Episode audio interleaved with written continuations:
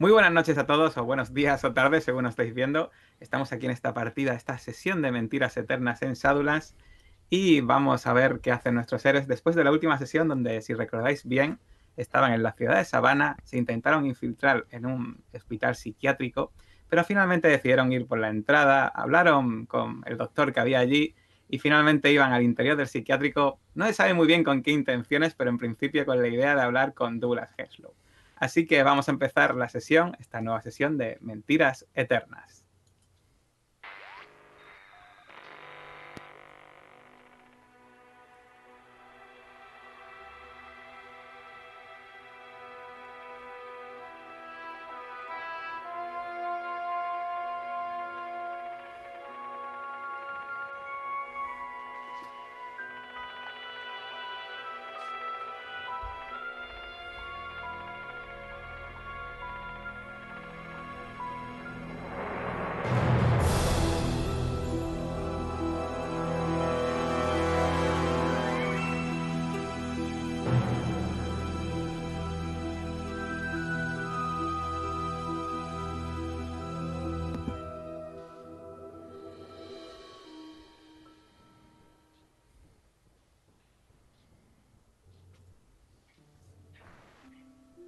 Bueno, pues si no recordáis mal, ibais de camino hacia esa reja, hacia esa reja donde hay un celador, y visteis que era una reja, una reja doble, una reja doble en el sentido en el que no se podía abrir una mientras la otra estuviese eh, abierta, en plan protección para evitar que, que vosotros, que bueno, que, que, más que vosotros, que los enfermos del interior se escapen. Baja un poquito la música. Eh, vais todos para allá, ¿no? Vais todos con el doctor Keaton. Hay un cerrado en la puerta y veis que, a pesar de que lleva un manojo de llaves colgando del cinto, eh, real, realmente no lo usa. Le hace el gesto al celador, que el celador es el que abre esa puerta. Os da paso a ambas cancelas, que... ¿Vais a pasar todos? Es mi pregunta. Yo creo que por, ahora, sí. por ahora sí. Sí, ¿no? Pues según pasáis todos, eh, tenéis, que estar en esta especie de interín ahí en medio mientras cierran una reja y, abren la otra. Y según vais entrando, veis como las rejas se cierran tras, detrás vuestra con mucho estrépito, provocando un eco un poco inquietante. Recordad que habéis firmado un papel que exime de toda responsabilidad al centro de lo que os ocurra en el interior. Y estáis ahora mismo en un lugar que no sabéis muy bien que os vais a encontrar. De hecho, no sabéis si es vuestra imaginación o la realidad, pero casi podéis escuchar a lo lejos los gritos de los dementes al fondo del edificio. Gritos de locos. Mientras vais andando por ese pasillo, el doctor Keaton os hace una visita guiada por todos los lugares que vais pasando. Os dais cuenta de que el edificio está algo deteriorado por la vejez y la falta de mantenimiento. Veis azulejos agrietados, algunos apliques, incluso que parecen que parece que tienen forma de ojos enfadados, que están en muy mal estado. Alguna ventana muy alta, protegida con unos barrotes de hierro, llena, llena de musgo o de suciedad. De repente llegáis a una gran sala, se abre el pasillo y veis a muchos enfermos reunidos, todos con trajes grises y anodinos. La mayoría están sentados en unos asientos sin nada que hacer mientras miran al vacío. Algunos están babeando, manchando su pechera de saliva. Uno se balancea hacia adelante y hacia atrás de forma rítmica. Alguno que otros mira con curiosidad y, y, cuando miráis a sus ojos veis una mirada acuosa, perdida, como si estuviese bajo el efecto de poderosas drogas. Os fijáis en la parte de atrás y uno saluda con un gesto infantil, casi bobalicón. Las enfermeras y celadoras van de aquí para allá con gestos serios, sin, aparente, sin aparentemente reparar en vuestra presencia. Y de, repente veis al fondo, en una esquina, un enfermo con el pelo rizado muy revuelto, que os hace un gesto con el dedo como si estuviese rajándose el cuello. Y se os queda mirando, sonriente. Eh, eh, doctor, di discúlpeme, eh, eh, no he podido dejar de fijarme en, estas medidas de seguridad. Eh, ¿Son muy peligrosos los enfermos?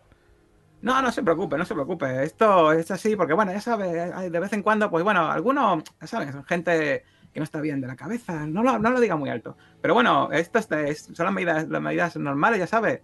Si usted, si usted hubiese trabajado en un lugar así, ya sabría que es que tenemos que hacer que firmen esto para eximir cualquier tipo de responsabilidad. Pero no se preocupe, de verdad, mira los celadores y las enfermeras que bien tienen a, que bien tienen a todos. Además, fíjense, fíjense, están todos medicados. Ah, vale, me deja usted un poquito más tranquilo. Eh, doctor, todos medicados, la medicación es muy fuerte, supongo, o no hace falta tanta, no son graves, ¿no? Bueno, bueno, hay alguno que sí, otro que no, depende del paciente, claro. Hay pacientes, por ejemplo, mira, mira este de aquí, y veis que se acerca a un eh, hombre que está de pie, que es totalmente calvo, está sudando y es muy corpulento. Y está mirando hacia el suelo como si estuviese durmiendo de pie. Mira, fíjese en este hombre. Por ejemplo, este es Culver, ¿verdad, Culver? ¿Culver? Eh, bueno, bueno, déjelo. Era.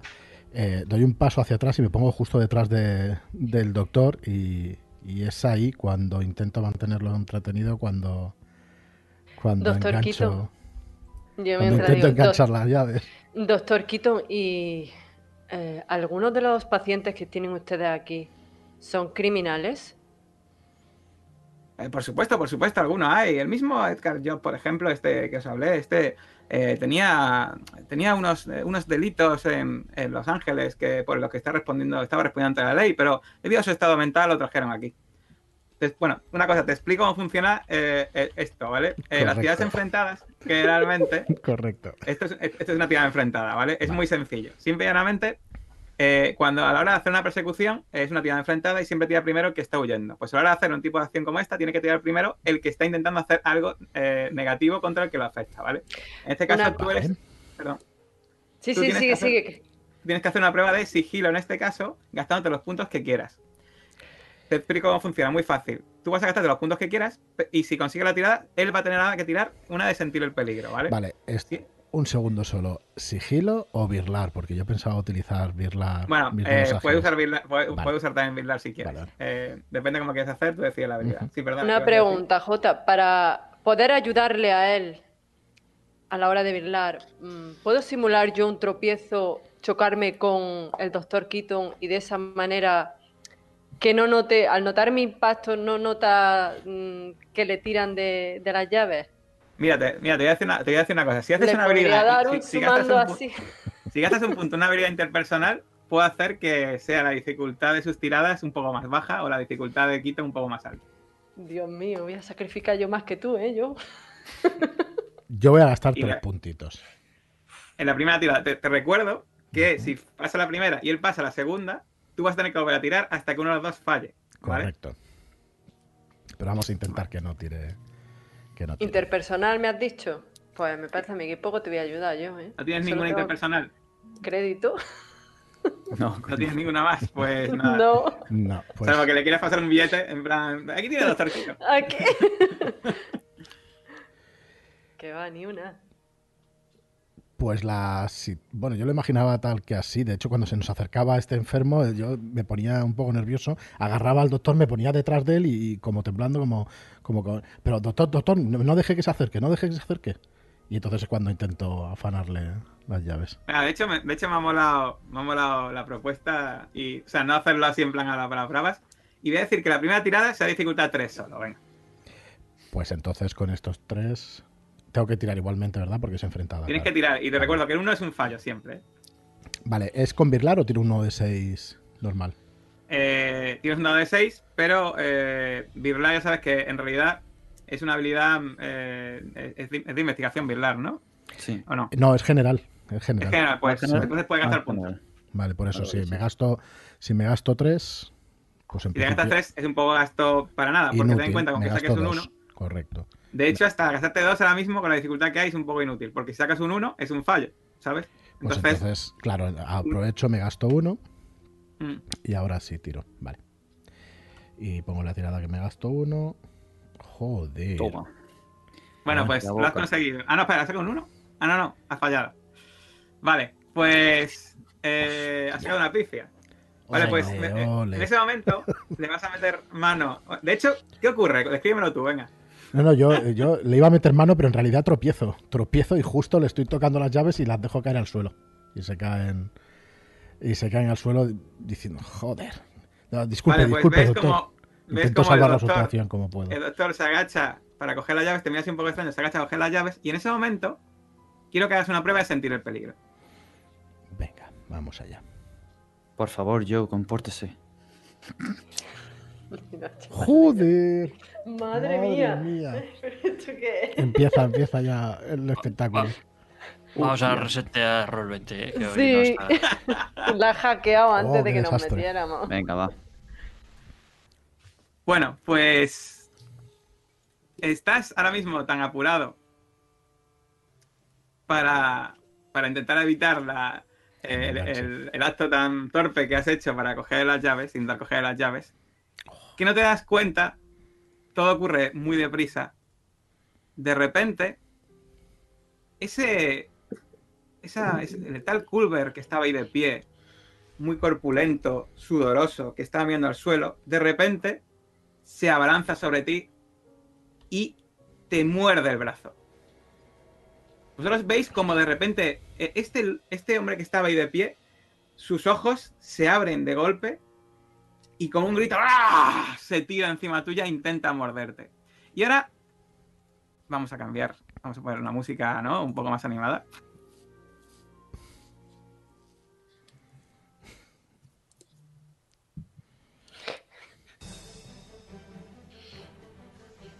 Sí, sí. Me ha enganchado bien. Ahora eh, entramos en situación de combate, ¿vale? Eh, ¿Qué vas a hacer? ¿Cuál, cuál va a ser tu reacción? En realidad, bueno, en realidad está un poco desprevenido, pero ¿cuál sería tu reacción cuando veas una persona encima tuya así?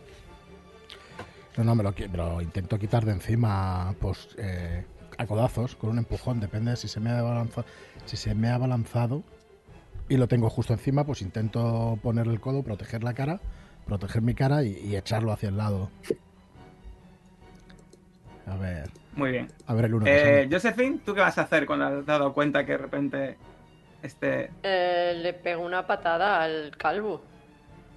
Bueno, no, espérate. O sea, Eh, tú una, cosa. una patada, ¿no? ¿no? una cosa. Antes de pegarle una patada al calvo, mm, el señor Keaton, el doctor Keaton, ¿qué está haciendo? Está ahora mismo agachado recogiendo sus llaves. Mierda. ¡Ah! Pues eh, cuando voy a pegarle una patada al calvo, sin querer tiro al doctor Keaton para alejarlo de las llaves. Muy bien. ¿Y tú, Kales, qué vas a hacer? Pues. eh, yo sí que intento forcejear con el. Con el hombre este grande. Para ver si suelta. A, a Gil. Esto. No sé si sería con atletismo. Muy bien. O sea, tú también vas a intentar separarle, ¿no? Sí. Pero ahora, ahora te digo, ahora te digo. Eh, ¿Y tú, Jacob, qué vas a Vale. hacer? Quiero que, quiero que me digáis lo que pensáis hacer más o menos cada uno, para saber las habilidades que vais a usar. Para la iniciativa, vaya. Yo hasta este momento estaba eh, distraído todavía, mirando a aquel hombre que nos ha amenazado. Porque tiene esa mirada de perturbado, completamente ido, que yo ya he visto en una trinchera. Y me ha llevado hasta ahí. Pero justo cuando noto el, el sonido de las llaves metálicas caer en el suelo, de repente vuelvo en mí y veo esa mole encima de Joe y, y por el lugar en mi pasado de donde vengo, no puedo hacer otra cosa que lanzarme encima e intentar separarlos, dándole un empellón al hombre y, y a ver qué ocurre. Vale. Vale, pues entonces todos vais a actuar con escaramuza. Todos vais a hacer algo relacionado con escaramuza, ¿vale? Así que quiero que me digáis vuestra puntuación en escaramuza para ver la iniciativa. 10. Ujú. Tres. 10 en escaramuza. Sí, es un hombre preocupado 6. por su físico. 6. ¿Vale? Pero, pero, Cale, Cero, cero. Eh, Cero. que, que es caram- que es caramuza ni que niño muerto. Lo tuyo es correr. Yo te- tengo huida. Es un hombre de Vale. pseudociencia. Lo que, pasa, Exactamente. lo que pasa es que, ¿sabes qué, Joe? Me parece sabes que tienes mucha escaramuza, pero, pero este turno eh, ha sacado un 1 en, Sí, sí, en estoy- sentir el peligro, así que yo creo que sería justo que te sorprendiese, ¿vale? Correcto, sí, sí. Pero el padre Jacob sí que le voy a dejar actuar antes que. Al padre Jacob sí que le voy a dejar actuar antes. ¿Qué haces, eh, padre Jacob, cuando ves a ese, esa mole lanzarse sobre. No lo tiene aferrado, ¿verdad? ¿O sí? Está, eh, eh, está, ahora mismo, eh, está ahora mismo echado encima, eh, casi. Joe, de la, de la sorpresa, casi está medio ya eh, tumbado en el suelo y el otro está, está encima, ¡ah! con unos dientes amarillos, torcidos y eh, con la baba cayéndole, ¡ah! con la mirada de loco, está, que está justo encima para morderle. Nada, me lanzo y intento pegarle un empujón para alejarle de él. Al menos el momento. Si consigo tirarle, aunque no lo creo por la gran mole que es, pero sí alejarlo lo que pueda. Quizá dar tiempo a los celadores a que vengan, no sé, no, no lo pienso mucho, simplemente Muy me bien, lanzo pues. y, y le golpeo de lado como el que derriba una puerta. Muy bien, pues escaramuza dificultad 5, ¿vale? Vale. Jota, si puedes aprovechar para refrescar. Dale F5, a ver. Escaramuza, dificultad 5. Y me lo dice sin problema esto, es que va a refrescar y eso. Listo. El otro día, de hecho, grabé, Mm, grabé, con otro, grabé con otra aplicación y fue muy bien. y- y va bien, ¿no? Pues habrá que probar otra. Bueno, Eh, viendo lo que va a ocurrir y el tamaño de esa boca y de esos dientes, que como le muerda seguramente le va a pegar la gonorrea o algo. nada menos. Me gasto tres.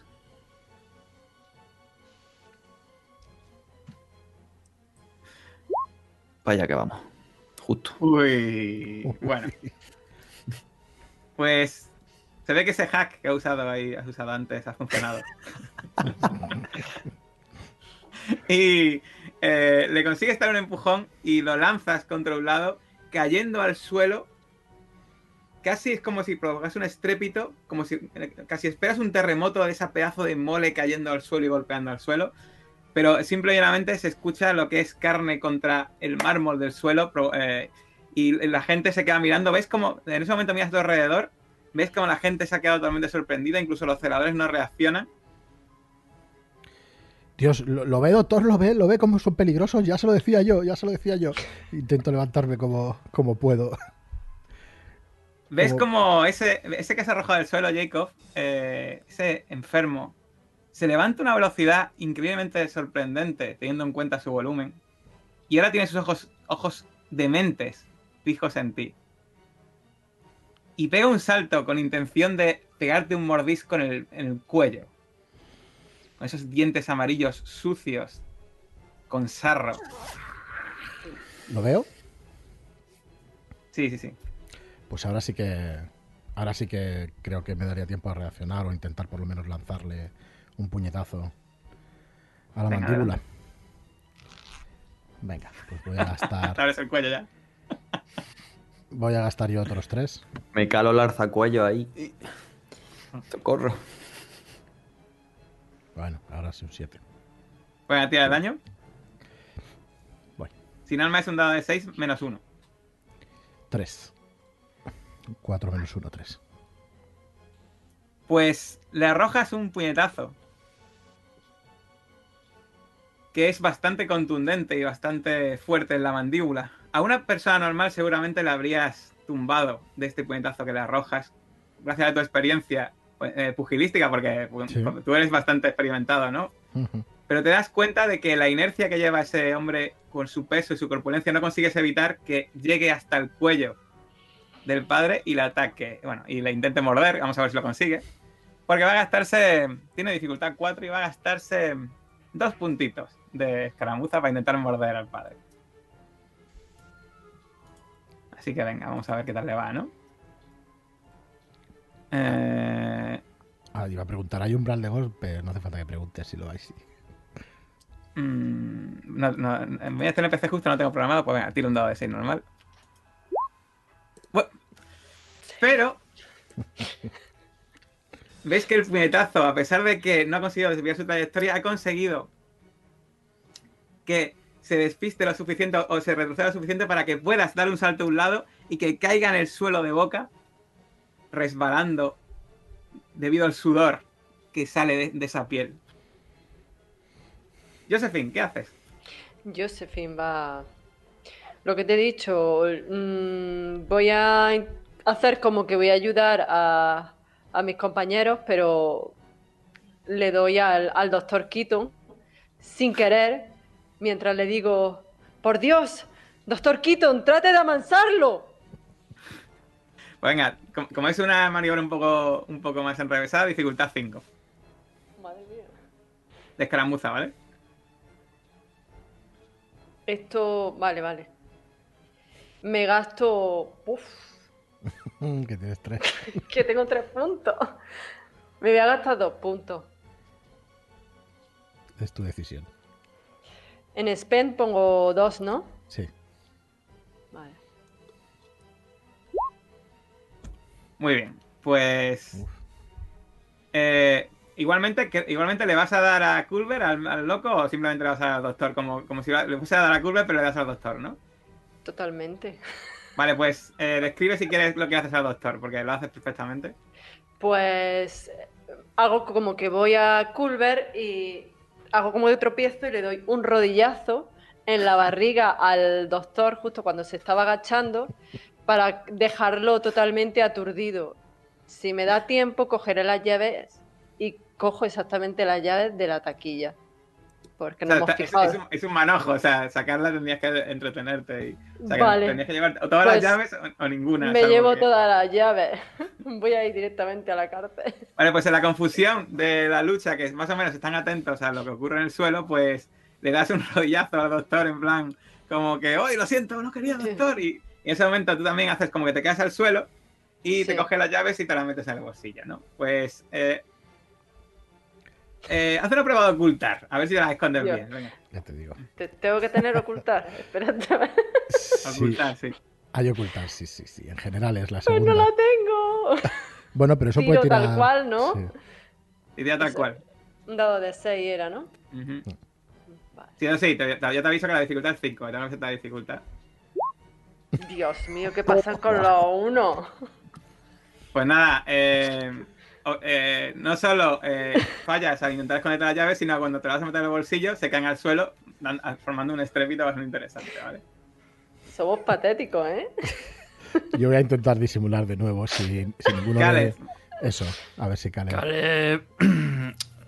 Ahora vista la escena, quería hacer otra cosa, pero visto cómo se ha puesto el tema, me tiro encima de las llaves. Pero como si me hubiera. Como si me hubiera tropezado y me hubiera hecho daño. O el. O, o Culbert o el doctor en todas las maniobras que ha habido. Entonces hago ¡guau! No sé qué. Y me tiro encima de las llaves. Yo empiezo a gritar en ese momento: celador, celador, por favor, ayuda, ayuda. Para, para como- intentar incrementar un poco el caos. Como cuando finge un futbolista una patada. Yo me pongo ahí a tocarme la rodilla y ¡guau! Dios. Dios, que, que somos de risa, ¿eh? Hostia, sí. Bueno, estoy viendo, estoy viendo qué habilidad interpersonal podría... Véndemelo, ¿qué quieres usar para intentar hacer esto? Eh, pues, eh, a ver, puede ser disfraz, pero no sé si va por ahí. ¿Disfraz en qué sentido? Que te quiero... Dis- Es que disfraz sería más bien como Eh, hacerte pasar por alguien o... En el sentido de fingir la lesión, de hacerme pasar porque me han dañado y ahora estoy en el, en el suelo, pues eso, intentando agarrarme lo que me duele. o si no, pues... eh, a ver, no sé si sería... mm, Es que era eh, atletismo por la acción de tirarme. No, no. Venga, a ver, me- me- me- me- te compro disfraz, pero venga, dificultad 6, ¿vale? Dios. Venga, dificultad 6. Eh... Hostia, pues hay que gastar aquí. Me va a gastar 3. Tienes, nada, tienes en disfraz, ¿eh? Eres una persona Sí, acostumbrada Claro. hacer este tipo, este tipo de movidas. Escaramuza no, pero disfraza lo que quieras. O sea. Ahí. Bueno, pues en parte haces como el que estás herido en el suelo, Sí. te tiras encima de las llaves y consigues camuflar la torpeza de tus, de tus compañeros. De forma en que pues está todo. Está todo ahí. Eh, pues más o menos un poco. Pues es una locura, cada uno por su lado y demás. Ahora mismo la gente grita- empie- empieza a gritar. Los locos empiezan a volverse locos, nunca mejor dicho. Empiezan a, empiezan a gritar. Los celadores empiezan a ir de aquí para allá, las enfermeras empiezan intentando tranquilizar a todos, a todo el mundo. Y de nuevo le vuelve a tocar al padre Jacob.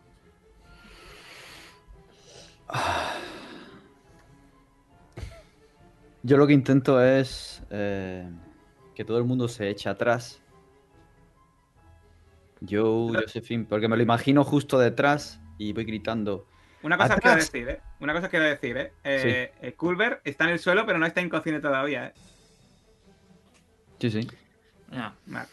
Eh, eh, de ello. vale. ¿Cómo están los celadores? ¿Hay alguno cerca? ¿Qué posición están? O ¿Están atendiendo a nosotros o a los Hay, hay de los- hecho, hay de hecho eh, dos celadores que van en vuestra dirección, pero no va a Vale. llegar ahora mismo. O sea, van a llegar Vale. ya a continuación. Y parece que van con intenciones de pues coger a Culver inmediatamente.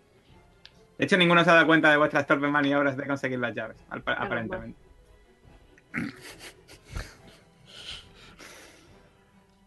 Yo no tengo intención de golpearle estando en el suelo.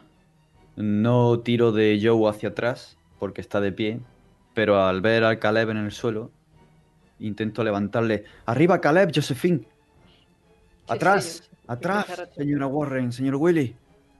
¡Hagan algo! ¡Por el amor de Dios! ¡Está fuera de sí! Y me ¿Y entretengo. tú, Joe? Eh, yo voy a intentar hacer lo que no he podido antes y, y, bueno, dejarlo inconsciente también a, no sé, a los dos puños o un gancho y un, y un puñetazo Vale. estilo pugilístico a tope. Vale, pues eso es con, con escaramuzas. Dificultad 4. Vale, me voy a gastar dos, que creo que este tío va a ser peligroso.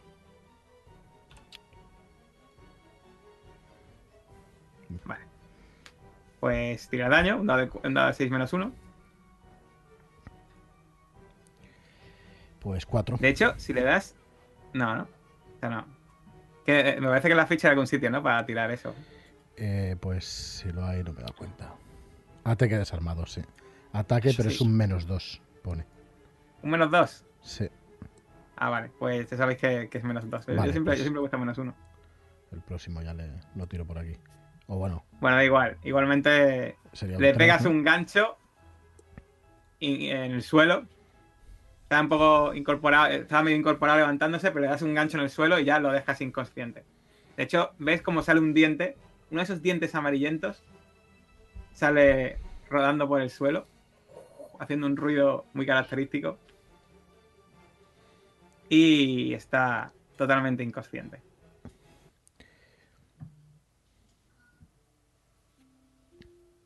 Ve, doctor, ya se lo decía yo. Me- menos mal, menos mal que he recordado lo que lo de la universidad. Bueno, eh, un loco te ha atacado. Tanto a ti, Jacob, como a ti, Joe, así que ya sabéis lo que viene ahora, ¿no? Estabilidad, supongo, ¿no? Prueba de estabilidad, correcto. Eh, estabilidad, dos puntitos de estabilidad. Ya sabéis que tenéis que hacer una prueba, sacar eh, cuatro más si no perdéis dos de estabilidad. Podéis gastar estabilidad para sumar a la tirada, pero recordad que lo que gastéis se pierde. Así que No va a ser. Pues yo pierdo dos, ¿no? Madre. ¿has tirado? Sí. No sé. No. ¿eh? Bueno, he tirado, pero un dado normal. Ah, Tres. un dado de tres, vale. Vale, pues Ah. sí. Pierdes dos. Pues tú has sido, además, el, has sido la primera persona a la que ha atacado este, este loco. Estabas totalmente desprevenido pensando ahora mismo en ese momento en lo de- en las llaves. Y la impresión que te ha dado ver venir ese, esa mole de carne Correcto. sudorosa, con los ojos lo- locos y esos dientes torcidos, ha sido tan, tan, tan impresionante que te ha dejado. Te ha dejado bastante trastornado. Sin embargo, el padre Jacob está tan acostumbrado a, a ver ese tipo de escaramuzas en el frente que a él no le ha provocado ningún tipo de, de problema y está totalmente tranquilo. ¿Verdad, padre? Sí. Además, mi- mis estudios sobre psicología y psicoanálisis a veces me han llevado a investigar este tipo de instituciones buscando el mal. Bueno, Bueno, yo creo que por última vez quiero preguntar a Caleb qué va a hacer con las llaves. Sí, el padre Jacob le ha ayudado a, a levantarse, ¿verdad? Pues en ese movimiento le pasa las llaves. Las coge que las tenía en la espalda y se las pasa al padre, porque sabe que en cuanto se den cuenta de que no están las llaves, el culpable va a ser el negro. Y al que no van a investigar es el cura. Quiero hecho, saber sí. si me doy cuenta de eso. Ah, no, sí, sí, sí. sí. O sea, me sin- mete en el bolsillo o me las da a la mano. Te las doy a la mano. Ah, Sí, vale, sí. vale. Sí, sí, sí. Vale, entonces ahora vuelvo al padre. ¿Qué va a hacer con esas llaves el padre? Ah, lo que no tengo claro. eh, o sea, yo no sabía que iban a robar las llaves, ¿no? Solo hablamos en meta, si no recuerdo mal. Correcto. Vos- vos- Vosotros me diréis. No, no, yo Pues. que lo ha liado sin decir nada. De acuerdo. El padre Jacob, cuando ve las llaves y las coge en la mano, lo primero que hace es mirar al señor Willy con el ceño fruncido pensando qué está pasando. Eh, ¿Estas le- llaves de qué son? Le susurro o le digo así sin, sin que se den cuenta el resto. Me imagino que habrá bastante barullo de. de Sí, los- sí, hay mucho, hay mucho barullo y los celadores están reduciendo al ya inconsciente. eh, Para el, para el despacho enfermo. del doctor. Ocultó unos papeles. Siga el juego.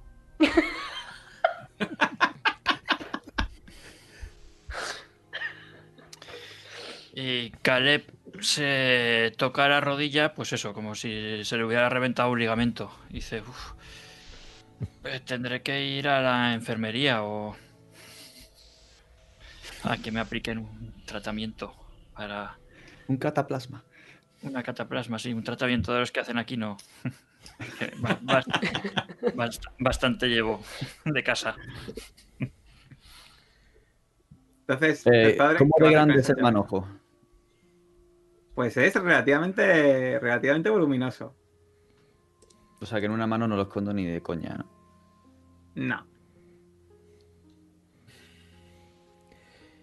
Eh, Pues lo que ¿Llevas hago... sotana? Eh, sí, pero ¿qué La quieres? ¿Que me sotana. la remangue y lo guarde debajo? No, Contre, pero tenéis unos enormes bolsillos en la sotana normalmente. Sí, que ahí cabe hasta el bolso de. Mary Poppins. A mí me, me- eso me choca demasiado. Eh, una cosa es un pecadillo de intentar ocultar la verdad sin mentir y otra cosa es, es robar. vale, yo lo veo desconcertado lo, lo al- que hago es esconder la mano porque me ha sorprendido mucho y como un niño que está haciendo algo que no quiere, Vale. se guarda la mano detrás. Pues cuando, cuando lo veo tan desconcertado al padre, sí que lo que hago es ir para allá. Pero, pero hombre, padre, eh, saque usted la llave del despacho y la llave y la llave de la puerta trasera. Es lo único que necesitamos. Y voy a intentar con ocultar hacer eso. Sacar las llaves entre todo el barullo, sacar las llaves y que se las devolvamos al. al Pues si yo veo eso, mientras tanto me pongo delante de- del doctor Keaton y, hoy por Dios, esto, esto no es normal. El doctor Keaton, para entretenerlo mientras y le digo, "Mm, discúlpeme, doctor Keaton, he perdido pie y, y le he dado. No era mi intención hacerle daño, de verdad. Disculpe, y le cojo las manos y todo eso pidiéndole disculpas. Ca- Caleb también va hacia el doctor y le digo, ¿usted es doctor en medicina? ¿Puede mirarme esta rodilla? Fí- Fíjese, hace un momento estaba bien. Pero Muy bien. pero yo, esto no está bien. Calle, padre. Y, y sigo guardando la- las llaves detrás mía. Tendrá que, que- que buscarlas. Correcto, yo espero a que los celadores hayan pasado para, para hacer. Sí, sí, ahora mismo están ahí. Y de hecho, el, el pobre doctor está en el suelo un poco eh, todavía con el rodillazo que se ha llevado en el estómago, un poco con el, con el- sin aliento. Y cuando se acercáis para decirle, lo siento, doctor, y otro, por favor, doctor, cuide, cúreme, doctor, por favor, déjame recuperar un poco de aliento. Ah, yo, yo le, le ayudo también para intentar que se levante, pero me caigo, a- sí. me caigo a la vez, como si no pudiera hacer pie. Y bueno, Bueno, entonces, eh, vas a coger las llaves, Joe. Y Muy voy a bien, intentar, pues- si es. Bueno, dime, dime. Nada, simplemente, venga, voy a decirte que ya visto lo visto, lo estáis ahí trabajando tanto para conseguir estas llaves que te voy a dejar que si hagas una tirada de ocultar de dificultad 4 y si lo consigues, quitas las dos llaves y te quedas con las llaves. Con tres puntos es automático, ¿verdad? No, no, no. Uno es fallo. Claro. Bueno, Hay que tirar siempre. me voy a gastar tres igualmente, por si acaso, y vamos a tirar, va. Venga. Tres, te digo que es desperdicio, ¿eh? Porque Eso, dos, con- dos, perdona, yo- pasa igual que antes, ¿no? Mm. Vale. Van a ser dos. Y venga, va, va, que no salga un uno, por Dios. Ahora sí. Ahora sí. Bueno, pues más o menos, más o menos te fijaste en qué llave quería, la llave, la- además las dos llaves que usó, ¿no? Las llaves, bueno, En Una que usó- es, es la del despacho y luego quería la de la reja que no pudimos abrir del trastero. Si la puedo Ah. identificar. Bueno, pues coges, tú te fijas en las llaves que han usado en las rejas y parece que han usado siempre las mismas y coges la que es de las rejas Ajá. y esperas que sirva para Esa la es una llave maestra, vale, vale. y la del Vale. despacho, claro. Vale, pues las coges Perdón. y ahora ya tienes las dos llaves y más que te echar el bolsillo. Y el el resto de llaves, Sí, sí, en el resto de llaves. eh, perdone, doctor. Bueno, ya cuando se tranquilice un poquito la situación, sin ocultarlas ni nada, o se las doy a un celador o se las doy al mismo doctor y se las devuelvo Vale. sin ningún el problema. doctor ya se levanta, eh, os mira un poco así como está extrañado, le habéis dado un rodillazo, eh, ha- habéis intentado coger las llaves un momento atrás y ves que se las tiendes, las coge con extrañeza. Eh, enfermera, enfermera, por favor, atienda a este, este señor. Y eh, se- señalan a Caleb. Eh, llévenselo ahora mismo a la sala de enfermería, que hagan una cura en esa rodilla. Gracias, doctor. Eh, doctor Quito, menos mal que decía usted que no eran, que no eran violentos. Dios, qué miedo he pasado. Menos mal que, que he recordado mi, mi época de universidad y he podido Visto, visto que son más peligrosos, más peligrosos ustedes que los enfermos de aquí, maldita no, sea. No, no, por favor, tranquilícese. No, no, los sentimos mucho. En una situación, qué, qué vergüenza. Intento solucionar, bueno, tranquilizarlo de esa manera y eso a ver si se relaja un poquito. La verdad es que está un poco desconfiado de ti. ¿Tienes alguna brillante impersonal que gastar para tranquilizarle? Mm, no. Pero yo le digo, pero, pero si ha sido Para el nada. paciente ese el que se ha abalanzado sobre, sobre Joe, eh, ¿cómo íbamos a ser nosotros si ha sido él el que le ha atacado? Bueno, bueno, disculpen, disculpen ustedes. Es cierto, es cierto que Culver ha reaccionado un poco mal, pero igual ha sido el sonido de esa llave que era al suelo. Hay muchos Un enfermos poco aquí. mal. Maldita sea si se ha abalanzado sobre Joe y ha, No, y ha tranquila, mordido. tranquila, casi- Josephine. En realidad no ha pasado nada por suerte. Bueno, miro a Caleb, es el único que ha salido un poco dañado, pero no se preocupe, no denunciaremos ni nada por el estilo. Primero evaluemos la herida. Bueno, pues ves que se acerca una enfermera y. Acompañe, por favor, vamos a ir a la sala de curas. Sí, pero Bueno, así no voy a poder llegar. Eh, ¿que ¿Requiere la ayuda de un celador? O una silla de ruedas o algo parecido. Sí, sí, por supuesto, por supuesto. Por fa- enfermera, traiga una silla de ruedas ahora mismo para esta, para esta persona. Y ves que vienen Ah. corriendo con una silla de ruedas. ¿Alguien que, alguien- bueno, los demás quieren. Sí. eh, vamos a hablar con. Eh, ¿Quieren hablar ustedes con Douglas o quieren esperar a su compañero? Bueno, nuestro compañero, eh, tú vienes enseguida, ¿no, Caleb? Cuando te asegures de que eso no es nada, porque eso, eso no es nada, hombre. ¿O qué? Alguien... Estaría mejor que alguien pudiera acompañarme. Yo creo. Porque eh, hacia donde me dirigen es Vale. de vuelta hacia donde hemos... de donde hemos venido. Sí, sí, sí. Aparece por, por el hacha en el camino de vuelta. tra- sí. tranquilo, Caleb, tranquilo, ya, ya me acerco yo. Y además pensando en que no tengo demasiado tacto para estas cosas de. que para estas cosas interpersonales, digamos, quizá no sea yo el, el más a- el más adecuado para Se lo agradecería, sí. Señor... el señor padre, sí, el señor Clark. Señor Gil.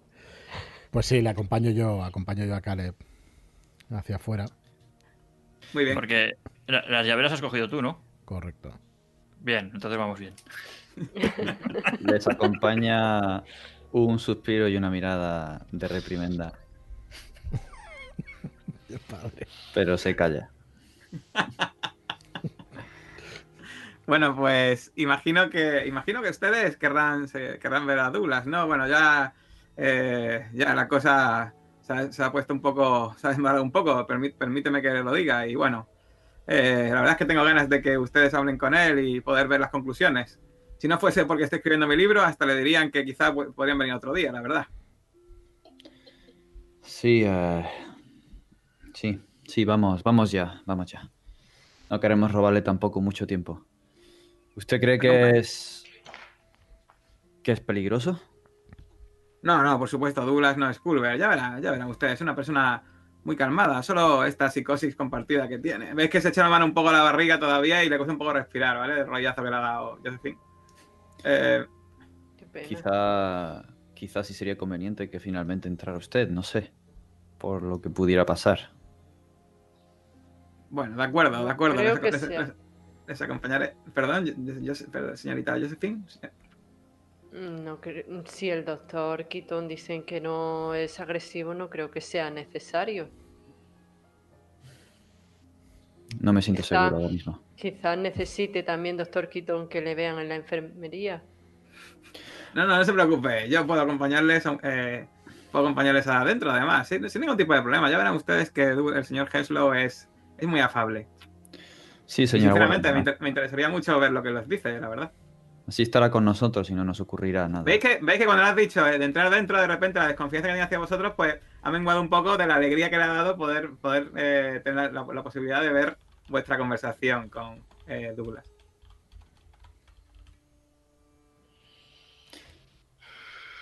Usted delante, por favor.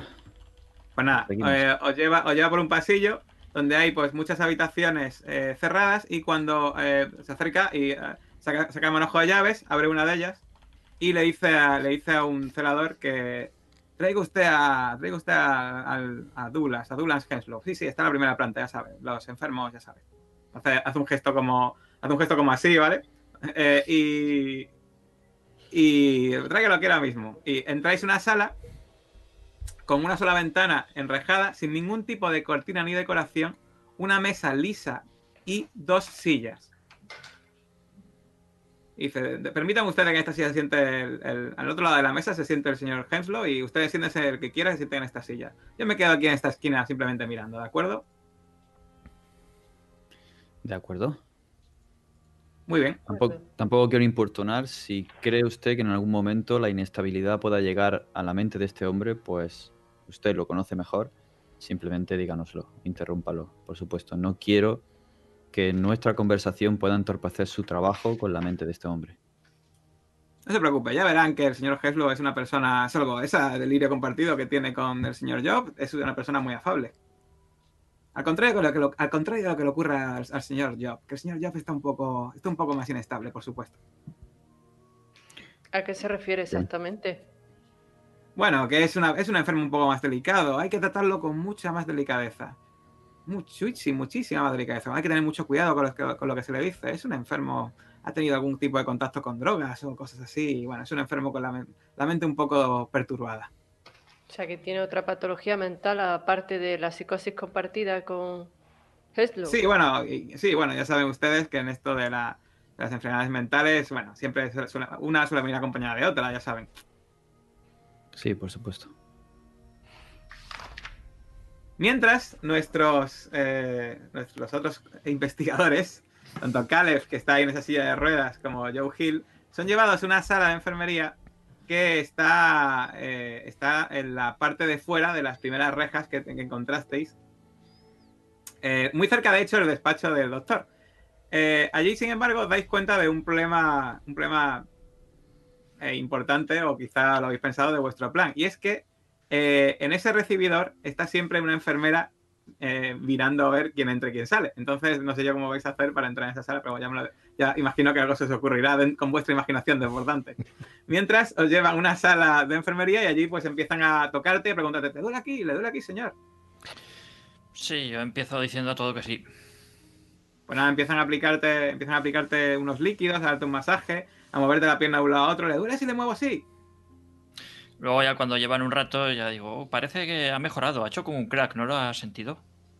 No, la verdad es que no. Es, es- es usted Eh, es usted una persona eh, eh, muy fuerte, señor. Normalmente la gente que tiene este tipo de, de- este tipo de dolencia suele evitar un poco más. y- Pero bueno, eh, Uno que está acostumbrado al, al dolor en las calles.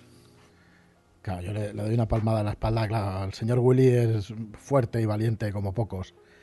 Eh, señorita, eh, ¿tiene lavabo fuera? ¿Está por aquí? sí, sí. a la nada más salir usted a la izquierda. Ahí a la izquierda está el lavabo.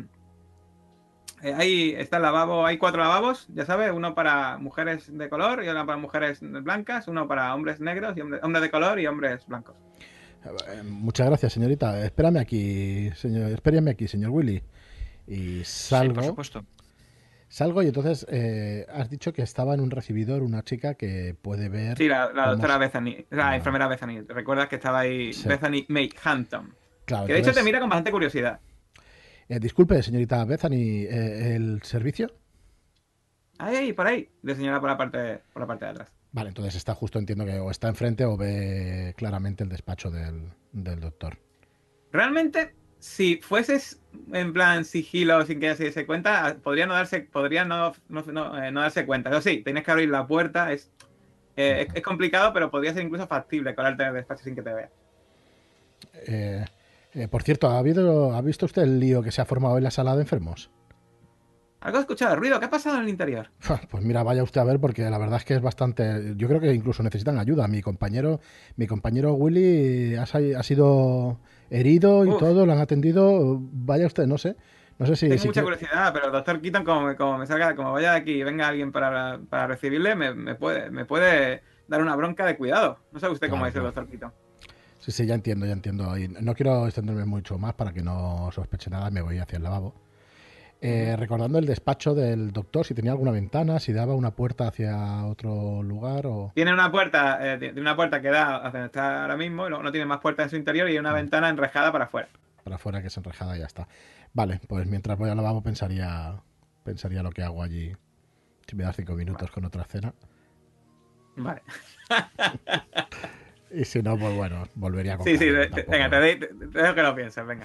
Eh, pues venga, volvemos de nuevo a, esta sala de interrogatorios eh, fría y sin ningún tipo de decoración. Y de repente se abre la puerta eh, y entra un celador con una persona, una persona relativamente, bueno, relativamente, bastante ya entrada en años.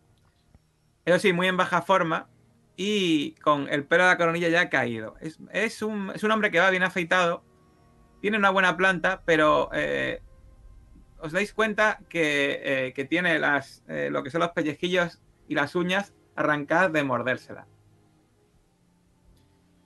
Eh, sí, el pelo, a pesar de todo, el pelo es quizá demasiado largo. Quizá mismo un corte de pelo. Pero su mirada es clara y os mira fijamente. Lo sientan en la silla. El celador hace un gesto al doctor Keaton y se va. Y dice, buenas, buenas, eh, Douglas, aquí, aquí les traigo gente que quiere hablar con usted. Y os mira. Dice, buenos días, eh, yo soy Douglas Heslow. ¿Quiénes son ustedes?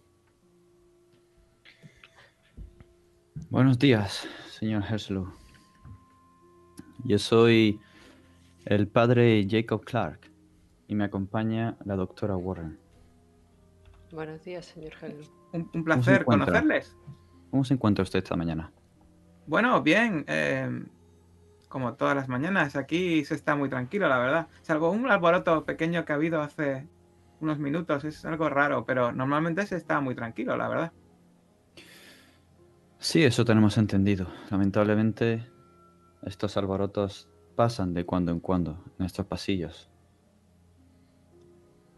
Espero que no le haya perturbado demasiado su calma. No, no, para nada. ¿Veis que mira extrañado al doctor?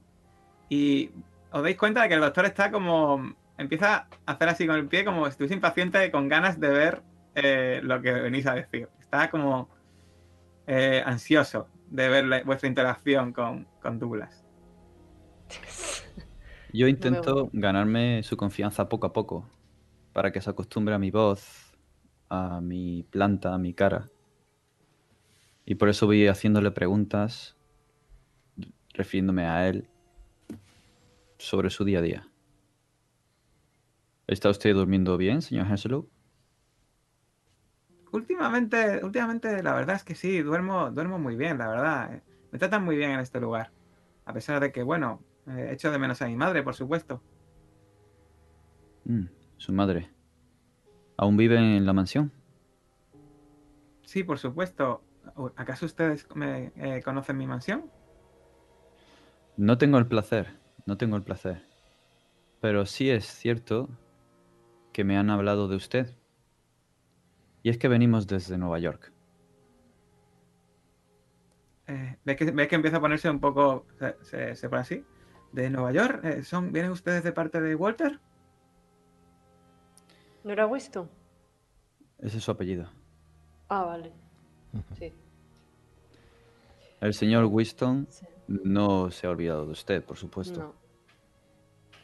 Por fin, por fin, ya sabía yo que Walter al final, eh, al final respondería mis, mis cartas. Por fin, se lo dije, doctor, se lo dije. Aquí está, aquí tiene la prueba de que Walter... ¿Qué, qué, qué- qué quiere decirme Walter? Bueno, lamentablemente por su estado él no puede acceder aquí para hablar personalmente con usted. Es por eso que estamos aquí. Queremos escuchar, puesto que él no se encuentra bien y no recuerda todo. Nos gustaría escuchar qué tiene usted que comentarle, pues en sus cartas es lo único que queda ya de la memoria de- del señor Winston. No, no. Walter era el único que sabía lo que había pasado, pero ¿qué voy a hacer ahora? Walter dijo que lo sabías. Todo también. Viviste lo mismo que él. Por supuesto, pero sin Walter que pueda dar testimonio entre el doctor, me- no, no saldré nunca de aquí. Hablaremos con Walter, no te preocupes, le diremos que él mismo nos ha enviado aquí para hablar contigo, para ver cómo te encontrabas. Pero ni siquiera saben, ni siquiera saben ustedes lo que pasó en agosto del 24, ¿verdad? Sabemos que algo pasó. Y sabemos lo que Winston escribía en sus memorias. Pero querríamos corroborarlo, por supuesto. Es por eso que estamos aquí. Para darle paz a su mente y traerle al recuerdo lo que tengamos que llevarle. Soy compañero del confidente personal de su familia. Como usted comprenderá, mi labor aquí es meramente de consuelo. No sé, no sé, Consuelo doctor. Doctor, ¿puedo contarles la historia? Por supuesto, por supuesto, eh, Hem- señor Henslow, cuéntale la historia completa. Eh, sin, sin ningún tipo de. Sin ningún tipo de. de o sea, cuenta los detalles. ni- No, no, no se corte, no se corte. No me gusta el doctor. Ya ves que no te gusta, me una patada la has dado. Señor Henslow, eh, por favor, míreme a mí. No se preocupe por el doctor. Imagine que estamos usted y yo solos aquí. Cuénteme, ¿qué ocurrió? Está bien, está bien, le contaré todo, por supuesto. Por supuesto que tengo que perder al fin y al cabo. Y el Walter se merece esto y mucho más. Bueno, no sé si usted, si le ha contado a Walter lo que pasó, en lo que, lo que hacíamos de aquellas, pero antes del 24 viajábamos por todo el país. Estamos pisando los talones a una secta que empezó, que empezó todo esto. Interrogábamos personas, reuníamos pruebas, hacíamos fotografías y viajamos por todas partes. Éramos como detectives, armados con nuestros conocimientos secretos sobre... No me va a creer. Sobre lo oculto, eh, padre, sobre lo oculto. Le sorprendería. Fueron tiempos muy emocionantes, padre. Seguíamos el rastro, recuerdo muy bien, seguíamos el rastro de las drogas por todo el país hasta que llegamos a Los Ángeles. Ahí fue cuando donde tuvo lugar la mayor parte del grueso de nuestra investigación. Allí fue donde ocurrió aquello tan horrible que ha hecho que esté hoy aquí y estén ustedes aquí visitándome y esté el pobre Walter seguramente en una cama re- recluido. Maldita sea. Pobre Walter. Walter era. era usted- ustedes, no, ¿desde, cuándo, desde, desde cuándo conocen ustedes a Walter? Yo personalmente desde hace muy poco. Él eh, no sé cuánto tiempo le queda. Su hija ha contactado conmigo. Quiere poner su alma en paz. Tendrían, tendrían que haber visto a Walker en aquella época. Era, era un hombre un hombre de negocios que era, ya saben, ya saben ustedes que tiene una empresa farmacéutica súper potente, pero eh, él, era mucho más que eso, era, era nuestro líder, sí señor, es nuestro líder. Era el que nos reunió para luchar contra esa perversidad que, que, tenía esta secta en todo el mundo. Y también nos financiaba, por supuesto, tenía tanto dinero, era, era muy buen hombre, Walter. Maldita sea. Y no solo estaba Walter, también estaba el señor Stack, la señorita Clark y FC. Oh, Dios mío, FC. Lo que le pasó a FC. Entonces, eran cinco. Sí, éramos cinco. No sé, ni siquiera eso recuerda ya Walter. No recuerda, no recuerda a Vince, no recuerda a Vince Stack. A Walter quien no recuerda es a ningún. FC. ¿Por qué será eso? ¿Qué cree usted? Pues FC, FC era, era alguien especial. Era muy especial. Se podía decir, es que me van a tomar como, pero bueno, da igual que me tomen por un loco. Fíjense dónde estoy ahora mismo. Pues FC era nuestro experto en ocultismo. En los viejos tiempos era, era una persona muy conocida. Todo- todos los anticuarios de, de Estados Unidos, o al menos de la costa este, lo conocían. Walter tuvo que pagarle mucho para que viniese con nosotros a Los Ángeles. Estaba muy chapado a la antigua, y- pero era muy brillante. Por desgracia, tan brillante era como problemas tenía para moverse. Iba, tenía que ir todo- a todos los lados en una silla de ruedas, pero era, era el mejor. Esa silla de ruedas fue su muerte aquella, aquella noche. ¿FC? ¿Cómo se llamaba? FC Kuhlman. Eh, no recuerdo, no sé su nombre. Siempre llamamos FC, pero sé que se apellidaba Kuhlman. Oh, Y luego estaba, por supuesto, estaban Vince y Catherine, pero ya ustedes los conocen, ¿no? Les ha hablado de, de- de ellos, ¿no? El señor Walter. muy poco. Ya digo que su mente ya no es la que era. Se degrada cada día desde hace bastante tiempo. Ves que se pone, se mi- mira hacia abajo y, y- y ves cómo empieza a llorar un poco. Tranquilo, señor Henslow. Tranquilo. A todos nos llega nuestro día.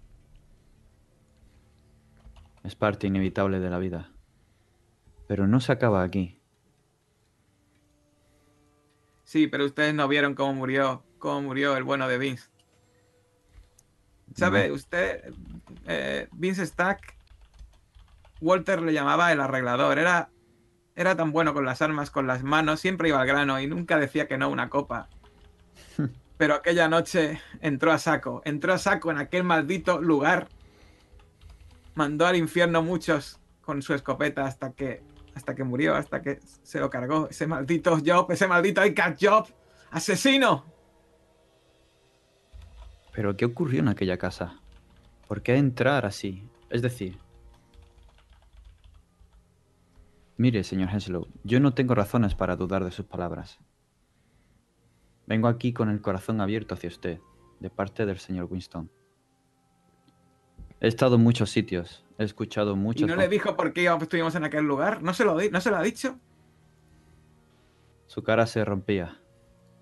Se recluía en su habitación y no quería hablar de ello. Estaba Esa secta. por aquel día. Esa secta, esa secta que estamos investigando, estaba, quería invocar algo. Quería invocar algo y usaban el dinero procedente de las drogas para financiar su operación. ¿Cree que era algún tipo de culto satánico? No tiene nada que ver con eso de cultos satánicos. Esto era algo serio. Mm, Se habían puesto en contacto con un ser, una entidad que llamaban... ¿Cómo la llamaban? Sí, sí, ya recuerdo, la cosa del millar de bocas. Planeaban invocarla y, y, y a, una, de sus encarnaciones en aquel granero en las afueras de Los Ángeles. Fuimos allí en el momento, en el, en el mismo momento que Catherine lo averiguó. Catherine, qué, qué, qué muchacha. Siempre iba con una cámara a todos lados y qué fotos consiguió. La, era la mejor. Tan joven. Era periodista. era, era una, más que periodista, era archivista y documentalista. Le encantaba, le encantaba pues hacer fotos y encontrar documentos en cualquier lugar y, archivarlos y almacenarlos y, siempre, siempre acababa eh, siendo la persona que encontraba la documentación cualquiera que nos hiciese falta.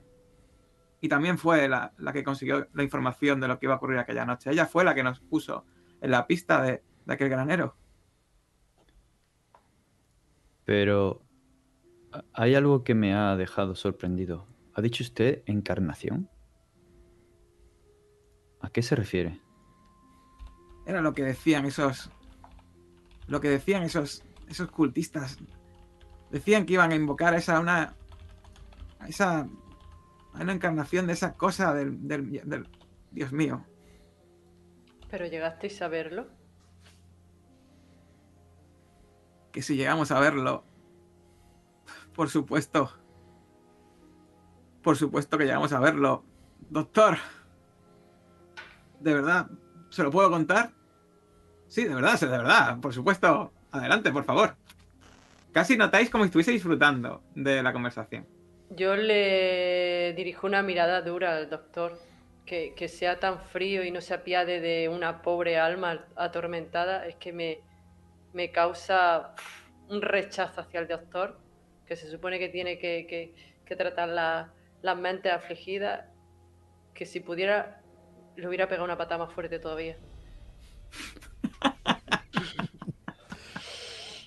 Yo estoy centrado, en analizar lo que me dice. Por favor, pues... continúe, continúe es, eh, la verdad es que tampoco hay mucho más que contar. Simplemente cuando Catherine averiguó aquello, nos apresuramos hacia el granero y fuimos. Eh, Vince nos dijo que fuésemos con bien, bien pertrechados. Llevábamos bombas incendiarias, armas. Ya sabe, para evitar que invocasen a ese ser, pero cuando llegamos. Cuando llegamos, aquello, aquella bestia, aquel monstruo terrible estaba ya allí invocado. Y créame, mucha gente murió aquella noche. Mucha gente. Hubo un incendio terrible, un tiroteo y esa cosa empezó a destrozar a la gente. Personas que empezaron a correr y gritar por todos lados y lanzándose a las llamas. Personas que corrían de ese ser y se lanzaban al fuego a morir. Se ponían en medio de nuestra línea de fuego simplemente porque estaban. se, volvieron locos. Y, le prometo. Sí, dígame. ¿Qué personas? ¿Los sectarios? Sí, los sectarios. De hecho, se ponían en nuestra línea de fuego y, y esa noche incluso yo maté a algunas personas. Sé que maté a personas. Pero es que esa cosa vino por nosotros y Walter, Walter se dejó llevar por el pánico y se puso a correr. Nunca había visto así. Lo único que recuerdo es que después estaba corriendo yo a través de la maleza con el incendio a mi espalda como un cobarde. Como un maldito cobarde. Fui un cobarde aquella noche. Y empieza a llorar desconsoladamente, pero a lo bestia. Me acerco a él y le pongo las dos manos sobre los hombros. Vale. ¿Tienes consuelo? Buena pregunta. Sí. Sí, ¿no? Vale. Pues, ¿qué le quieres decir? Señor Edgar, tranquilo.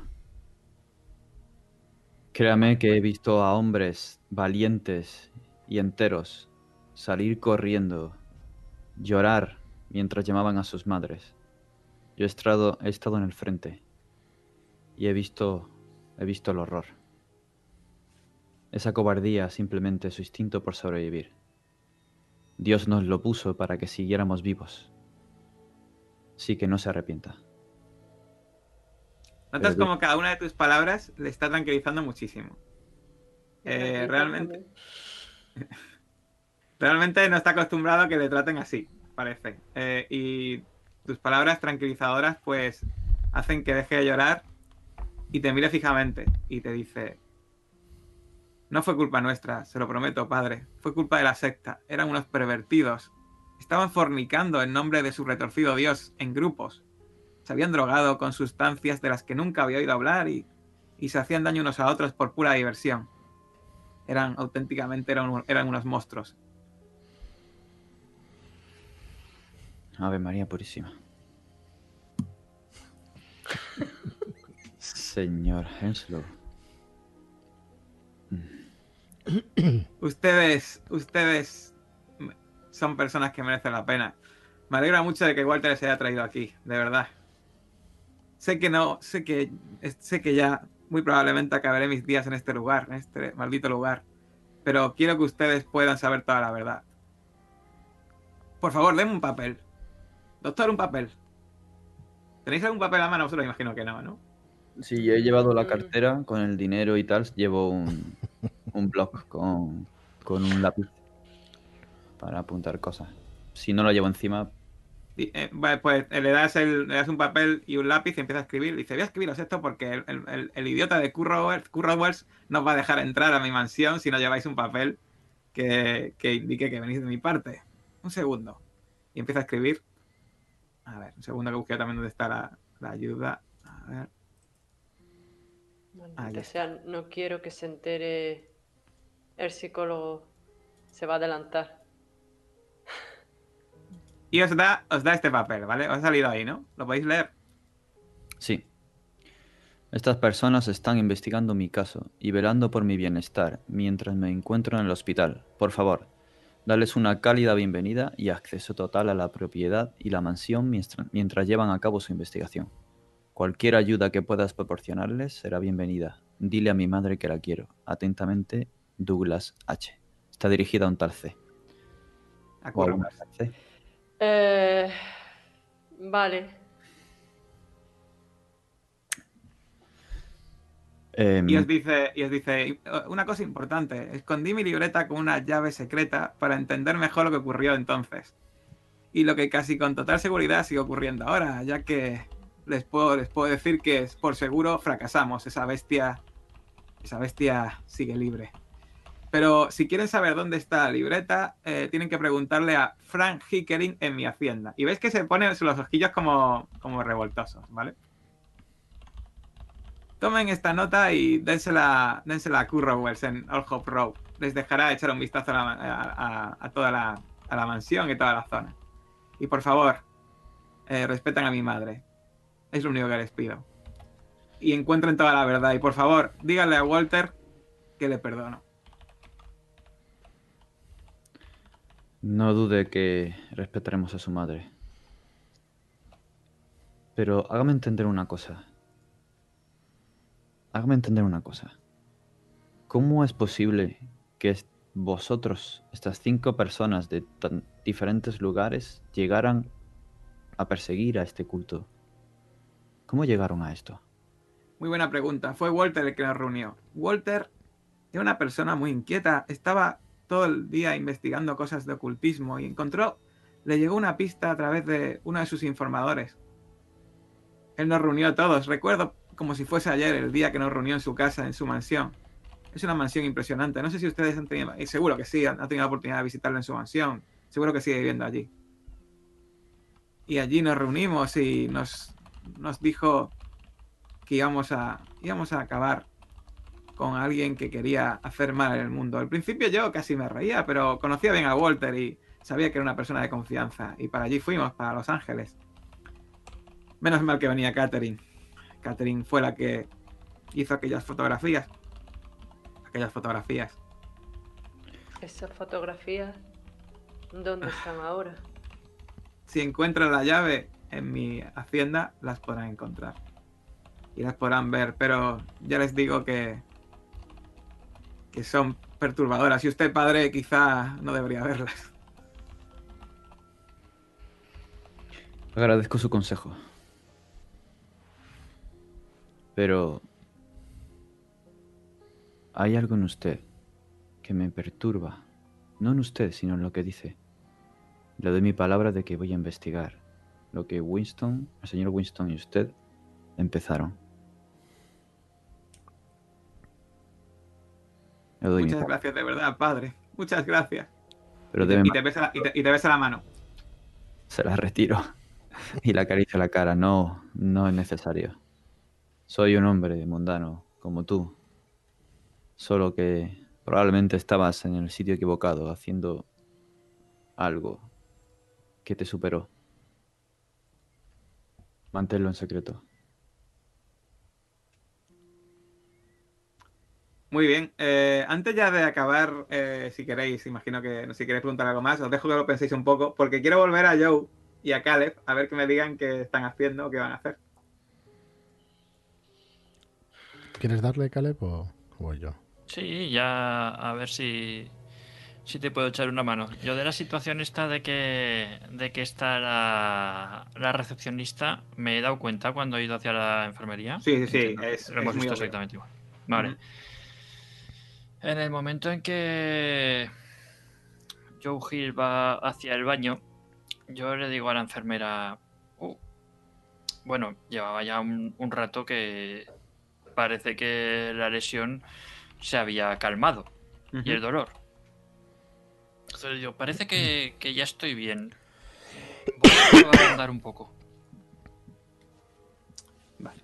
Pues empiezas a. Te levantas, ¿no? Imagino que andas Sí. bien, ¿no? Tú de- describe lo que tú veas, Ando, empiezo andando un poco cojeando, luego me voy afianzando y ando ya casi normal y me dirijo hacia afuera, hacia el pasillo y paso por donde está la, la recepcionista, echo un vistazo a los baños porque he escuchado a, a Joe que decía que iba hacia el baño y si Sí. lo veo salir, pues eh, en ese momento me dirijo a la recepcionista y hago el ademán como que voy a entrar en su territorio y hago como si me falla otra vez la rodilla y me caigo.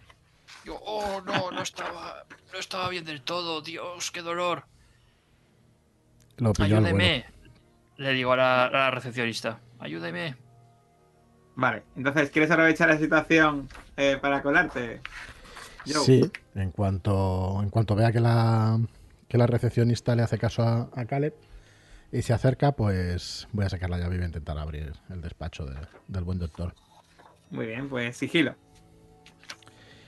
Dificultad 3, fíjate, porque ha hecho también Caleb que es súper fácil. Pues esto tiene que ser a pelo, chicos. Así que allá va. Uf. Joder, que digan que no tiene emoción el sistema. Ahí tienes un 3. Madre mía, de verdad, ¿eh? Bueno, pues eh, no, eres, no eres especialmente sigiloso, No, vas un poco nervioso, tiemblas un poco al meter la llave, pero gracias a la pantomima que ha montado Caleb, eh, consigues colarte en el despacho. Imagino, imagino cerrando la puerta, ¿no? correcto, muy suavemente detrás de mí, espalda. sí. Muy bien. Pues eh, estás en ese despacho del doctor, ¿qué quieres hacer? Pues voy a ir a buscar el expediente que, que tenía en sus manos, si no recuerdo mal. El buen Y doctor. vas a, esa- vas a ese lugar donde estaba el expediente, ¿no? Muy bien. Y lo, bueno, Bueno. lo empiezo a leer. La verdad es que si hace falta gastarme algún punto para, para poder leerlo rápidamente y si soy capaz de saber si lo puedo leer en un minuto, si no, en uno en dos minutos máximo. Si no, me gustaría gastarme puntos de preparación para poder llevar alguna mochila, alguna cosa para que me lo pueda meter en... o alguna carpeta con otro logotipo delante, ¿sabes? Para que me lo pudiera esconder allí. Ujú. Quiero saber que si tienes... eh, a ver, farmacología no tienes, ¿verdad? Farmacología, no recuerdo haberla puesto. ¿Dónde está? No, farmacología tiene eh, Josephine. Hmm, Sí. no, Y no, medicina tampoco, ¿no? Medicina No. forense tampoco, medicina tampoco. No. Eso todo Josephine. Bueno, pues empiezas a ver eh, tratamientos eh, y cosas que, le, que están ahora mismo, tratamientos que tienen ahora mismo tanto eh, eh, Douglas Heslo, pero te llama la atención de que en el mismo archivo están metidos los tratamientos de tanto de Heslo como de Job y parece que están como cruzados.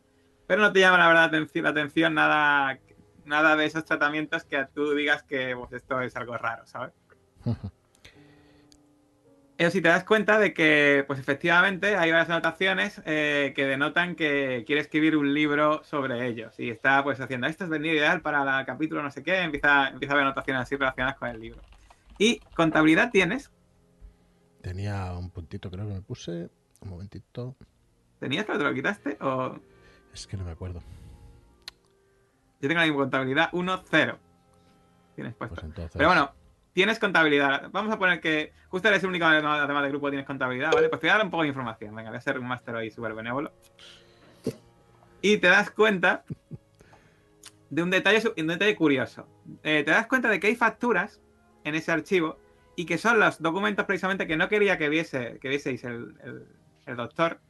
Y las facturas dan a entender que el tratamiento de Henslow lo está pagando el propio la familia Henslow, pero el tratamiento de Edgar Job, tam- de, de también. Resulta que hace años, hace unos años, el estado de California eh, eh, dijo, pidió al hospital que le devolviesen a Edgar Job, que cortaba la financiación de su tratamiento. Pero desde entonces, la familia de los Henslow está pagando también el tratamiento tanto de Douglas Henslow como de Edgar Job, en principio parece que sin saberlo. Sin Y bueno. saberlo- Disculpa, sin saberlo, el mismo Edgar Jobs, ¿no? El mismo, no, no. Sin saberlo la familia Henslow. La familia Henslow le están quitando dinero como si fuese para el tratamiento Ah, de vale, Douglas. vale, vale. Ahora Pero sí. en realidad está pagando el tratamiento de Douglas y el tratamiento de Edgar Job. Vale. Y si no fuese por este dinero que están cogiendo la familia Henslow, Edgar Job tendría que volver al estado de California. Vale. ¿Vale? Vale. Pues sí, sí estoy seguro de que es eso lo que veo de raro. Eh, Se me pasa por la cabeza un momento decir, ostras, no tengo ni idea de farmacología, ni de medicina, ni de nada. No sé si Josephine podrá, pero buah, quizá ya hemos tentado demasiado la suerte. Eh, dejo los expedientes y todo allí y me voy más o menos contento con, con lo que he averiguado sobre...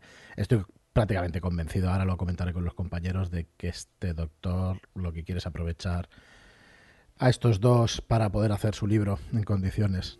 Y, y salgo enseguida abriendo la puerta con mucho cuidado y mirando si está todavía ocupada. Sí, to- todavía eh, Caleb ha hecho un buen papel y está todavía ahí. Están, están intentando ayudarle a levantarle del suelo. Caleb se hace un poco el peso muerto, imagino. Pues Sí, nada, por salgo-. Salgo de allí, pero, pero Caleb, otra vez, pero joder, pero no te han atendido dentro. ¿Estás mejor?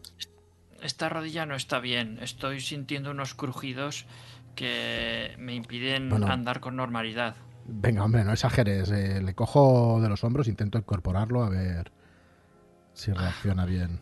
Venga, intenta apoyarla. Quizás si. ¿Intentas si- qué? Apoyarla, apoyar la pierna. Si, tiras un poco de. de aquí, de mi rodilla, así estirando la pierna, quizás se ponga todo en su sitio. Vale, venga.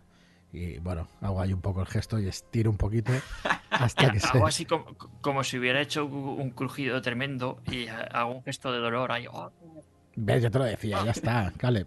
Venga, arriba, Ah. en pie. hago así el gesto con la rodilla, ¿no? De hacer así. Digo, "Uf, puede que aguante, pero tendremos que ir al hospital rápidamente. Afortunadamente, la recepcionista, la enfermera. Ay, no recuerdo el nombre, Bethany. Bethany. Ha sido, ha sido muy amable. Y me ha estado cuidando este roto. Eh, Gracias, señorita Bethany. Gracias por cuidar a mi compañero. Venga, eh, vamos, vamos con el resto. Vamos un momento. Les acompañamos y enseguida vamos al hospital en cuanto acabemos. Yo me voy apoyando en, en Joe y fingiendo que voy cojeando. Cuando Bueno. vayamos hacia allá le voy a ir explicando lo del despacho. Pues No. vosotros veis como un- una, una enfermera sigue va con vosotros. Perdona. yo- yo- No, no, no, pero pensaba que ibas con nosotros, pero sí, sí, sigue, sigue.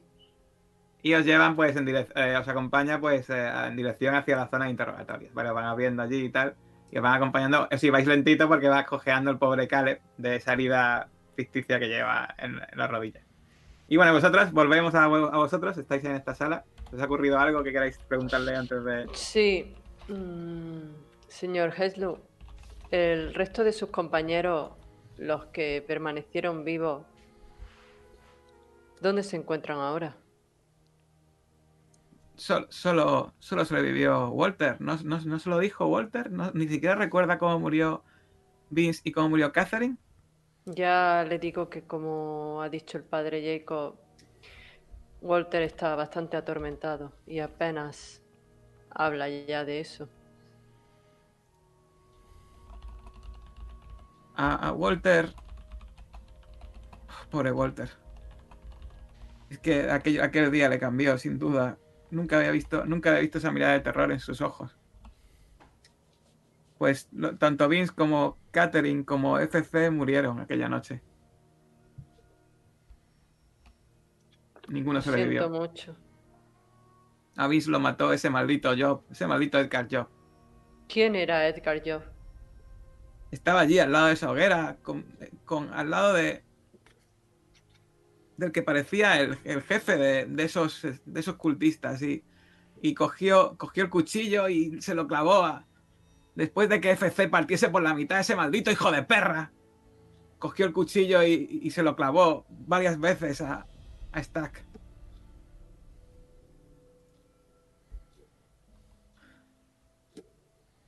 Dios mío. Dios mío. Pobre, pobre Vince. Pero al menos no tuvo que. No fue devorado por esa bestia como, como Catherine. Dios mío. Y Edgar Job sobrevivió. Por supuesto que sobrevivió. Está aquí, ¿verdad, doctor? Si está aquí mismo. He, ten- he- he tenido que, he tenido que hablar con él y verle unas cuantas veces. Miro al doctor como... ¿Cómo ha acabado aquí si esto ocurrió en Los Ángeles? Bueno, bueno, eso se lo puedo decir yo ahora mismo. Es muy sencillo. Simplemente, bueno, pues eh, cometió un delito en Los Ángeles y se le pilló en el estado de Georgia y de- decidieron ingresarle por su salud mental en este, este lugar y casualmente pues estaba aquí el señor Henslow y bueno, pues eh, justo tienen esta... Bueno, ya saben, esta historia que cuentan y pues eso, tampoco quiero comentarlo aquí delante del señor Douglas. Yo creo que es todo bastante claro, ¿verdad? ¿Verdad, eh, ¿verdad Douglas? Sí, sí, doctor. Pero ¿cómo ha permitido que entren en contacto sabiendo lo que le puede atormentar Edgar Job al señor Douglas? Bueno, es, eh, es algo relacionado con el tratamiento. Usted no puede comprender cómo funcionan los tratamientos de al- alienistas. Uf. Me contengo. Me gustaría.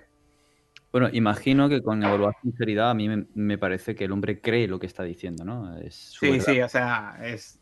A ver, eh, es eso, su verdad. Eh, puede que sea un delirio, puede que, puede que tenga algo de verdad, pero desde luego él lo cree fer- fervientemente. Puedo intentar con psicoanálisis intentar saber si es un delirio realmente o se está debatiendo entre lo que puede decir y lo que no y piensa de verdad, de verdad. O sea, que sin ninguna duda... Sí, no hace falta ni que gastes. Yo creo que cuando tienes psicoanálisis tú, cuando tienes Eh, 12. 12. Pues es muy bueno analizando y te das cuenta de que, de que lo cree fervientemente y que todo lo que te ha contado es algo que él cree que ha visto eh, 100% seguro. Y estoy de acuerdo con el tipo de patología que tiene. Esa es otra cuestión. Eh, da la sensación de que, obviamente, lo que está diciendo tiene que ser mentira, ¿no? Pero eh, da la sensación de que está más cuerdo de lo que parecería una persona que tuviese este tipo de enfermedad.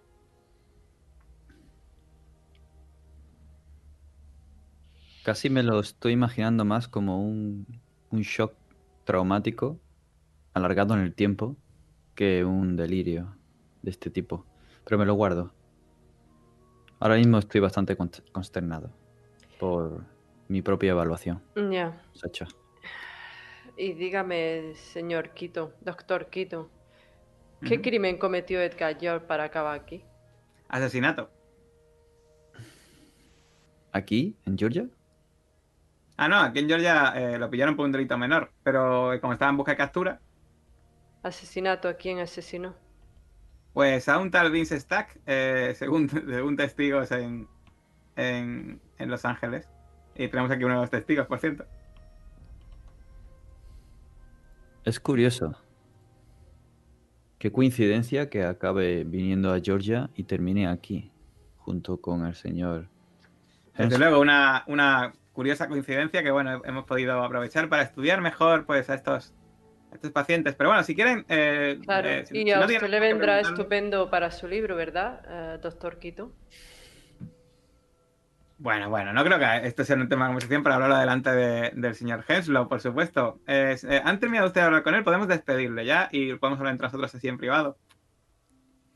Señor Henslow, si quiere, puedo escucharle en confesión. Si Pues eso, se le, se le Bueno. agradecería, padre. pues señorita Warren, Sí. Eh, señor Sí. Keaton, si nos dan un momento. Vale, yo me acerco a Heslow y le pongo una mano en la suya y como todavía no sé si creerlo o no, pero veo su dolor y su pena, le digo, siento mucho su pérdida, señor Heslo. De verdad que lo siento mucho. Y que esté Mucha- usted encerrado aquí. Muchas gracias, de verdad. Muchas gracias. Veis que el doctor está un poco contrariado de tener que salirse de la habitación, pero bueno, no va a decir que no a una confesión, ¿no? Entonces dice, venga, salgamos. Salimos. Bueno, salís fuera, cierra la puerta el doctor de fuera. Se queda un poco como cerca, en plan remoneando, a ver si puede escuchar algo, pero está, está muy bien construido y no. y no. Abro la Mm. cartera que llevo y me pongo mis cositas. Y me acerco a él. Y él, pues, su confesión, su confesión, si le hace la confesión, pues él básicamente te dice que ha matado gente. Padre, he matado gente, confieso que he matado gente, y te, y te dice eso, que, que mató gente aquella noche, gente que se fue en su línea de fuego y gente que él cree que murió por su culpa, porque él se fue corriendo y que podía haber salvado, podía haber salvado a sus compañeros, y él se siente culpable. Y cree que mató gente que mató directamente, cultistas que se lo merecían quizá, pero eran, eran seres humanos. Y luego cree que indirectamente mató a alguno de sus compañeros. Y su confesión. ¿Estás arrepentido? Muchísimo, padre. ¿Crees que si estuvieras allí obrarías de otra forma? Se calla, se queda parado y evitaría que mis compañeros entrasen tan a saco, sí, padre. Y no, no habría habido tantas muertes. Por lo menos no muertes provocadas por nosotros. Habían sido por esa cosa horrible.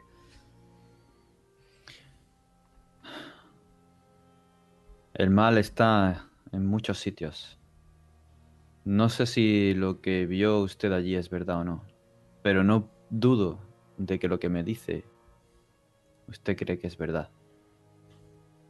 Y eso me llena de dudas, como ya le he dicho antes, bajando la voz. Iré a su mansión, intentaré encontrar y entender su historia, investigar. Tenga cuidado, padre. Tenga cuidado con lo que encuentra y le, vuelvo a decir que tenga cuidado con, con, con esa bestia y con esos seguidores de esa bestia, porque seguro que siguen ahí fuera. ¿Cómo puedo identificarlos? Si están desnudos, haciendo fiestas, tomando drogas y fornicando como conejos, ahí ya los habrán identificado. Bueno, puede que no sean cultistas.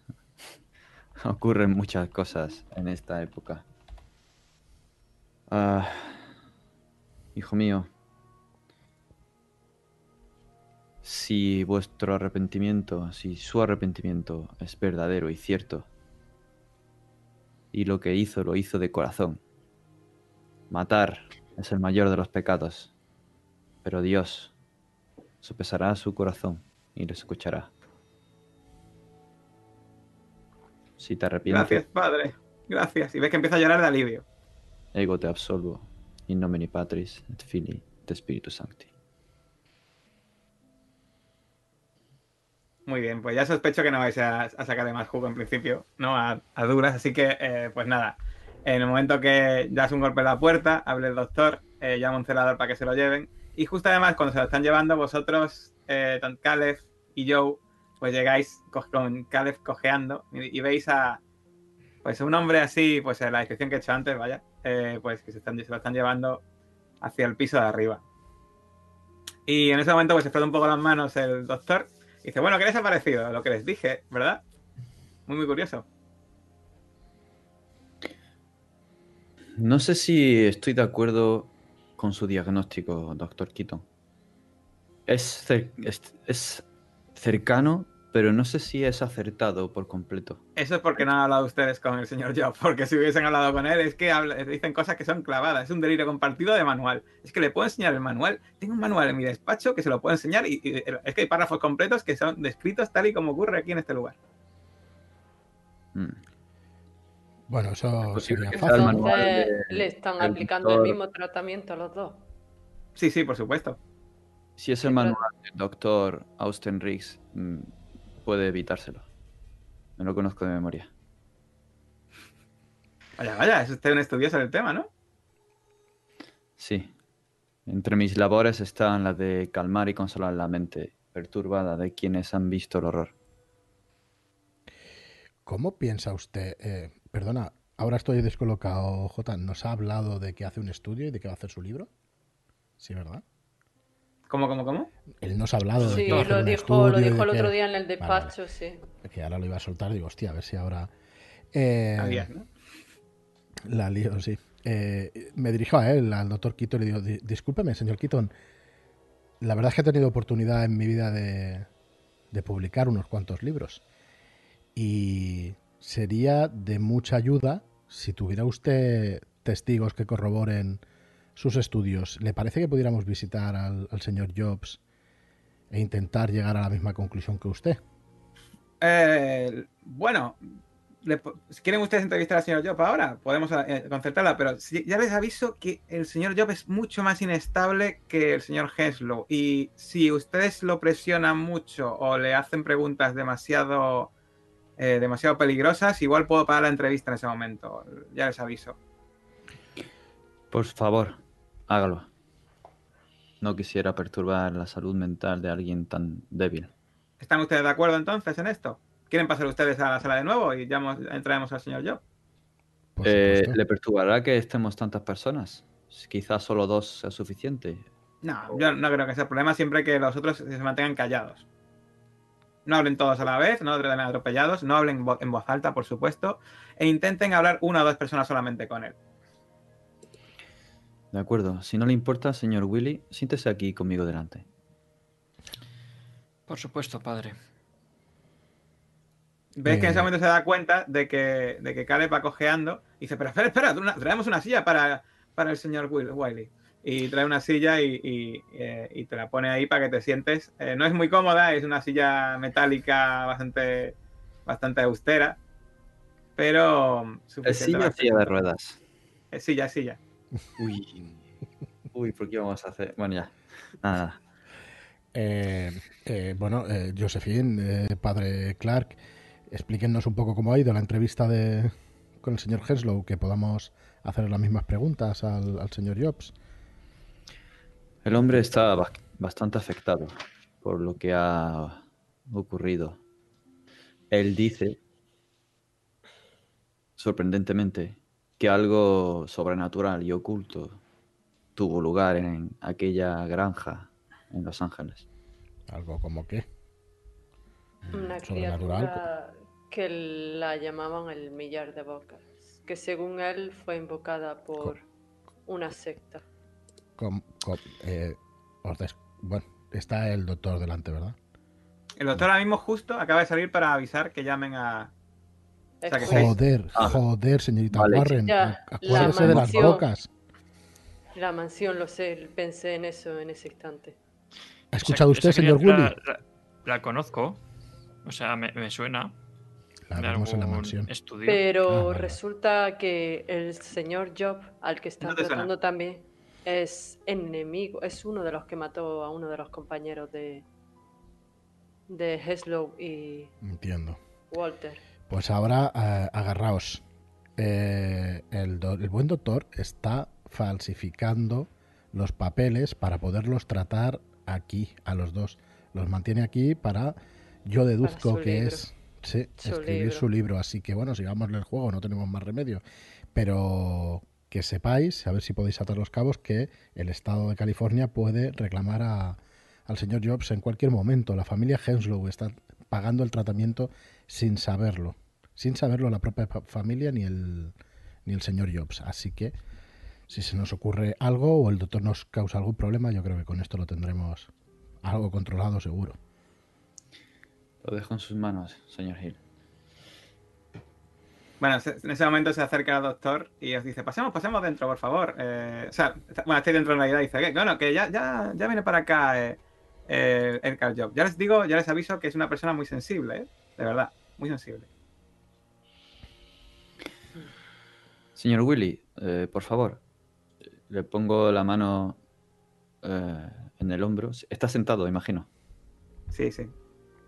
Entonces me, me acuclillo junto a él y le hago una señal para que se acerque. Le voy a hablar en voz baja. En voz baja. No tengo ninguna, ninguna razón para pensar que lo que me ha dicho el señor Henslow es mentira. Aquí hay algún tipo de culto extraño y la clave para saber algo más es el, el señor Edgar. Creo que que puede hacer mucho más que yo. Bueno, en ese momento se abre la puerta y entra el celador con un hombre que, bueno, os ha salido, os ha salido la imagen, ¿no? Sí. Una figura patética, flacucho, con la cara y la cabeza afeitadas, que casi más parece un prisionero de guerra, de estos liberados que se liberaron en la guerra, ya sabes, en eh, Jacob, que, que son algunos. Solo que vestido con un uniforme blanquecino, como los, como los pacientes del manicomio. Huele a tabaco y enjuague bucal, y lleva un cigarrillo en la mano encendido. Os mira nervioso. Mira doctor. Se sienta a la mesa. Da una cara al cigarrillo. Bu- buenos días. Bueno, Buenos días, Edgar. Padre. ¿Quiénes son ustedes?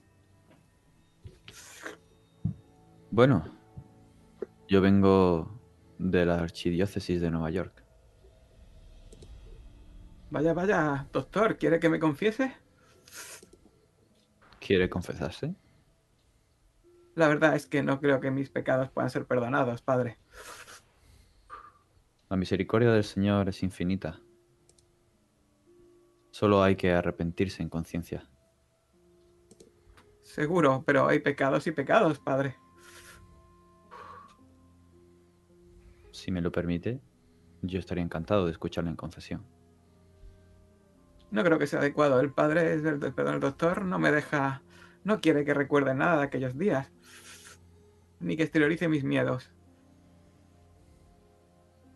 ¿Y eso por qué? Doctor, me están haciendo preguntas un poco, doctor. No te preocupes, eh, no te preocupes, señor Job. Eh, puede hablar con ellos con total libertad. Hable ustedes lo que quiera. ¿Qué quiere, qué quiere que les cuente? ¿Les hablo de mi, mi- mi medicación? Eh, ¿Podemos empezar por ahí?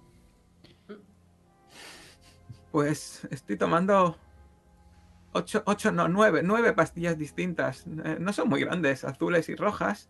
Dos cápsulas. Las demás son como, bueno, bueno, son píldoras al fin y al cabo. Nueve, no es mal número. Pero me parecen demasiadas.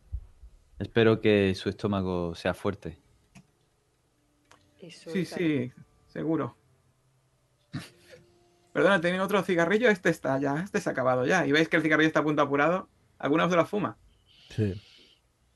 Presente, ¿Le das, le das, le das cigarrillos? correcto. Le saco una pitillera y le ofrezco, y le ofrezco uno. Vale, pues lo coge, eh, eh, te lo ofrece para que lo enciendas, se lo enciende y, y- y- y absorbe ese humo con, con placer y fricción. Estamos alertados de su increíble his- historia, la que le recluye aquí. Y nos gustaría escuchar de su propia voz qué ocurrió. Doctor, eh, ¿quién de- está, ¿está preguntándome sobre lo que creo que me está preguntando? Sí, sí, eh, Edgar, eh, cuente, cuente. Pero, doctor, se supone que no debo, hacer, no debo hablar de lo que ocurrió aquella noche sobre, sobre y toda aquella movida. Eh, de verdad, a ver, no hay problema, cuente, cuente. Bueno, pues, ¿por dónde empezar? ¿Qué cree? ¿Qué, qué les ha contado, doctor? ¿Qué saben? Pues no sabe nada, salvo que ellos quieren comentar algo. Eh, ¿Quieren decirle ustedes algo de, de entrada? Sabemos que está usted aquí por algo que sucedió en Los Ángeles. Está usted bien informado, sí. Éramos, permítame que le cuente, pero pertenecía a un a un grupo. No teníamos no, teníamos nombre, no, era, no éramos una de esas bandas callejeras, éramos simplemente la gente de Echevarría. Supongo que supongo que algunos nos podían llamar culto o secta, pero bueno, lo único que hacíamos éramos, pues sí, sí, lo único. Bueno, divago. Eh, lo conocí, sí, conocí a Echevarría en mis tiempos en la Universidad de California, en, en en Los Ángeles. Nos presentó, ¿quién nos presentó? Perdonen, pero es que últimamente tengo unas lagunas en mi memoria bastante importantes. Discúlpenme. ¿Tienen otro cigarrillo, por favor? Sí, claro, claro, faltaría más. Le acerco otro. Gracias. gra- gracias. Enciende el otro cigarrillo. ¿Veis que el otro en realidad estaba medio, medio pero se lo deja como un poco apartado, ¿vale? Como guardándolo. Eh, pues sí, me- nos presentó, sí, George, George Avery. ¿O fue Ayers? Fue Ayers, George Ayers, eso es, George Ayers fue. Juraría, aún- juraría que aún puedo escuchar su voz. ¿Por qué no puedo recordarlo? Está todo tan borroso, jodidas medicinas. Miro al, Tómate al- su tiempo. al doctor. ¿Qué medicinas le están dando? Ahora después, sí, si quiere hablamos de eso, pero es un tratamiento estándar para gente con ese, ese tipo de, de- de- bueno, de problemas. Dice así. Joder, qué y te, guiña, te guiña el ojo. Eh, sí, bueno, ese Echevarría, si es que si es que era su nombre real, tenía una biblioteca de cojones, se, lo, se lo puedo decir. Nos dio ideas sacadas de aquellos libros, ideas sobre cosas que hacer, cosas que decir, cosas sexuales. Montaba unas fiestas, unas fiestas condenadamente locas. Sexo, drogas. Básicamente estuve colocado desde el 23 hasta, hasta agosto del 24, así que no recuerdo muy bien, si le digo la verdad. Eh, recuerdo un montón de sexo, eso sí. Y las drogas que conseguía Echevarría. Joder, material de primera, se lo prometo. Nos hizo promesas. Echevarría me prometió poder. Dijo exactamente, eso sí que lo recuerdo muy bien. Dijo exactamente eso. Dijo poder. Dijo que. Fíjate lo, fíjese lo que voy a decir. Dijo que en la nueva era, cuando llegara Golgoroth, todos conseguiríamos lo que quisiéramos. Le llamábamos el. ¿Cómo le llamaba Echevarría? Sí, el, el pescador del exterior. El pescador del exterior. Miro a Willy. ¿Me suena eso que está diciendo? No, no, no. Eso todo esto, eh, para que te hagas una idea, está relacionado con la habilidad de mitos que no tienes, ¿vale? Vale. Me imaginaba. Em, joder. Golgoroth. Tiene nombre de valle del Antiguo Testamento. Eh, mire, señor Jobs, intento coger la palabra y le digo, no vamos a juzgar ahora a estas alturas, ya ve que somos maduros lo que tiene que hacer un hombre para ganarse la vida y para y además en su juventud, ni mucho menos le vamos a juzgar. Creo que si nos puede explicar todo lo que recuerde, sin duda podremos hablar con, con el doctor y que su vida aquí sea más llevadera y ayudarle, además. Es verdad, imagino que ustedes vienen a saber lo que ocurrió aquella noche, ¿verdad? Seguro que todo lo que estoy diciendo no les interesa lo más mínimo y quiero solo quieren saber lo que ocurrió aquella noche. ¿es No, no, no se equivoque. Yo eh, tengo contactos que quizá pueda, no sé, pueda hacer que Echeverría quizá No se pueda- preocupe, no se preocupe, de verdad. Yo entiendo, yo entiendo, eh, yo entiendo que de verdad. ¿Qué dicen de Echeverría? ¿Qué ha dicho de Echeverría ahora mismo? ¿Qué pasó con él? ¿Qué pasó aquella noche? ¿Salió vivo? Sí, salió vivo, salió vivo. Ese tipo, el, el de la escopeta, sencillamente le voló en pedazos, voló en pedazos a Echevarría. Se lo cargó a tiros. Y yo, yo, solo, yo lo único que pude hacer para defenderme, imagine ustedes que le vienen con una escopeta y acaban de volar en pedazos a la persona que está a su lado, pues yo lo que hice fue defenderme. Cogí el cuchillo de Echevarría, aquel cuchillo grande y feo, y, y- y se lo clavé, se lo clavé un montón de veces a ese maldito asesino. Solo me estaba defendiendo, de verdad. Lo he intentado decir a todo el mundo, pero yo solo estaba allí divirtiéndome, intentando hacer, pasando lo mejor posible y de repente entraron aquellos a saco, entraron, empezaron a quemar aquel granero, mataron a Echevarría, que imaginen ustedes, salió volando en pedazos. Sé que no estuvo bien, veo su cara todas las noches, no puedo deshacer lo que hice, pero... Pero, tengo Pero- que seguir adelante. ¿Pero qué estaban, ha-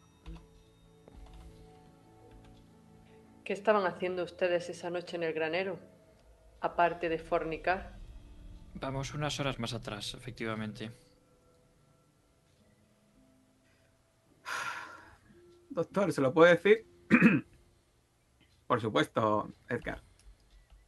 Es que me van a tomar por un loco. Si le digo lo que pasaba aquella noche, me van a tomar como un puto loco. Estamos aquí para escuchar su versión. No vamos a valorarle en ningún sentido. Puede hablar abiertamente. Bueno, si me da otro cigarrillo, ah, se lo cuento. Sí, claro, por supuesto. De hecho, yo estoy aquí para evaluar su caso. puede que tenga una opinión que discrepe la del profesor. ¿Le dais el cigarrillo? Sí, no imagino. Sí. Eh, Está ya la pitillera menguando muchísimo. pero Son tres, los cuento, los cuento. No Dice, se te bueno. oye. Ay, perdón. ¿No se me oye? Hola. No, a, a. Joe.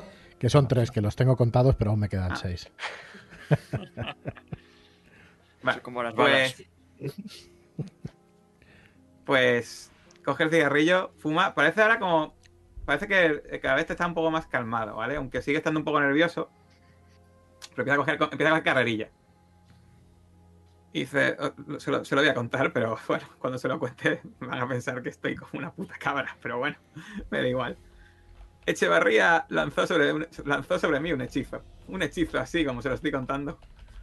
Pero solo lo lanzó sobre mí. No sé por qué, no sé qué narices hizo, pero esa noche lanzó un hechizo sobre mí y de repente supongo que el hechizo era algo gordo porque justo antes de que el pescador o aquella cosa apareciera, de repente lanzó ese hechizo y apareció ese ser.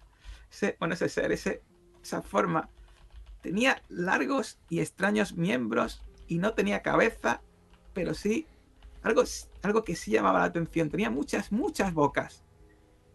Realmente reconozco que no pude verle bien, pero tampoco le reconozco que tampoco quise intentarlo. En cuanto vi la gente gritando, gimiendo, corriendo hacia el fuego, siendo devorada por ese ser, simplemente maté a ese tipo y salí pitando hacia los campos. ¿Emití algún sonido? ¿Intentó comunicarse con Que ustedes? que que si emitía algún sonido, ese siseo, ese siseo, ese, esa forma de hablar, que no es humana, era humana, era como de otro, de otro- era como si fuese de, de otro, de otro lugar. Y- Una lengua y- gutural, ¿verdad? Sí, sí, sí, o sea, exactamente, siseante. No sé lo que fue aquella cosa que invocamos, se lo prometo. No, sé- lo que seguro no fue lo que nos habían prometido, no fue lo que nos dijeron que iba a ser. Y, y lo peor de todo, ¿sabes qué? Que yo me fui de allí pitando, pero aquello se quedó allí, esa cosa sigue fuera. Y, y- y por lo menos, por lo menos estamos aquí, estoy aquí protegido, protegido con, con ese, con, con ese Henslow. Eh, no me ha hecho ninguna gracia lo que ha dicho. Una criatura con muchas bocas. Con, con muchas bocas del mismo tamaño, de distintos tamaños. No, no, por supuesto, cada una de distinto tamaño. Tenía muchos tentáculos y no tenía cabeza y... Pero bocas, bocas le sobraban a esa maldita bestia, de esa maldita bestia.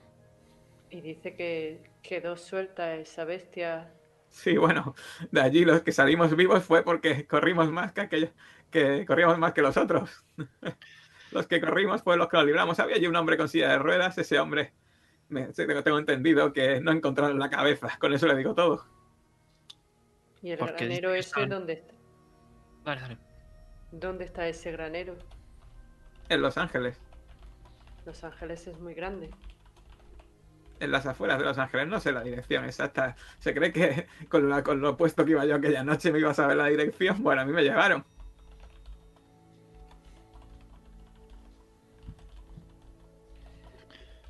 Porque dice que están protegidos aquí. Ves que pon- pone, en, en ese momento sonríe. Y es la primera vez que sonríe con media sonrisa, eso sí. Douglas y yo hemos descubierto un método para protegernos de su vigilancia. Ponemos unas marcas. Unas marcas en lugares estratégicos. Que Echevarría solía tenerlas en su biblioteca. Y esas marcas nos protegen. Ha dicho Douglas y usted. ¿Cómo, cómo? Ha, di- Joder. ha dicho Douglas y usted. Sí, Douglas, de algunas de las veces que hemos hablado, Douglas es tan consciente como yo de que, de que ese ser está ahí fuera y ninguno de los dos quiere que nos vigile. Entiendo, han hecho una alianza a la fuerza. eh, No me entienda mal, me parece bien. No, no quisiera juzgarle, ya le he dicho antes. O sea que, ¿saben ustedes alguna manera de retener a esa criatura o por lo menos de protegerse de ella? Retenerla no, pero de que nos vigile sí. El doctor lo sabe muy bien. El doctor, díganle por qué borra nuestras marcas protectoras. Sí, sí, yo- Edgar, no te preocupes. Sí, sí, yo luego les cuento lo de las marcas. ¿Cuáles son esas marcas? No, no se preocupe, yo luego, luego se las enseño. Bueno, bueno, igual habrán borrado alguna, pero luego les cuento, luego les cuento. Saco la libreta y el, bol- y el lápiz. ¿Qué tipo de marcas son, señor Job? Pues esta es una marca que es como una especie como de, de ojo rasgado y como si tuviese una especie como de, de líneas que salen. Y es de- te das cuenta de que es una especie como de símbolo. Y tú tienes ocultismo, ¿no? Sí. Pues es un símbolo. con- Bueno, pues todos los que lo veis tenéis ocultismo. Es que en realidad aquí tiene ocultismo, eh, tiene ocultismo hasta el gato del grupo. me No, parece, yo ¿no? no. Yo no, yo no. Pues todos, menos eh, yo, me doy cuenta de que es un símbolo protector. Muy antiguo. Ahí me suena, pero no acabo de ubicarlo, por lo que se lo muestro a Willy. Porque yo tengo un puntito nada más. Ese puntito Sí. es, un, es un símbolo muy relativamente común en el tema ocultista, ¿vale? En el ámbito ocultista, ¿vale? O sea que, que te suena. Sí, es un símbolo arcano de protección.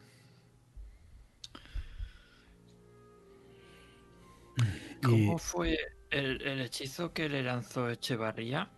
Exactamente qué- en qué consistió. ¿Pronunció algunas palabras? ¿Dibujó, dibujó símbolos? ¿En Hizo, hizo símbolos y palabras y sentí como un frío, un poco frío antes de que esa bestia apareciese, la verdad.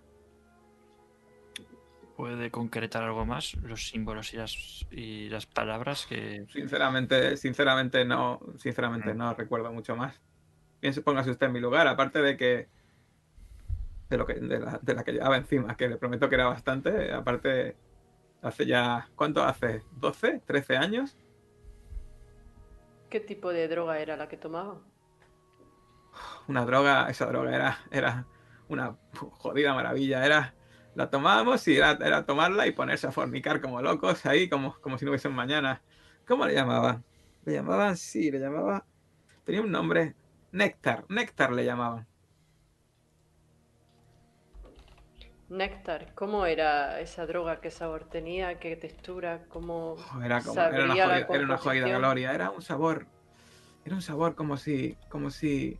El sexo, como si estuviese saboreando el sexo. No sé, es muy difícil de explicar, pero sabía gloria. Era algo así como. Al principio tenía un toque como húmedo y casi como.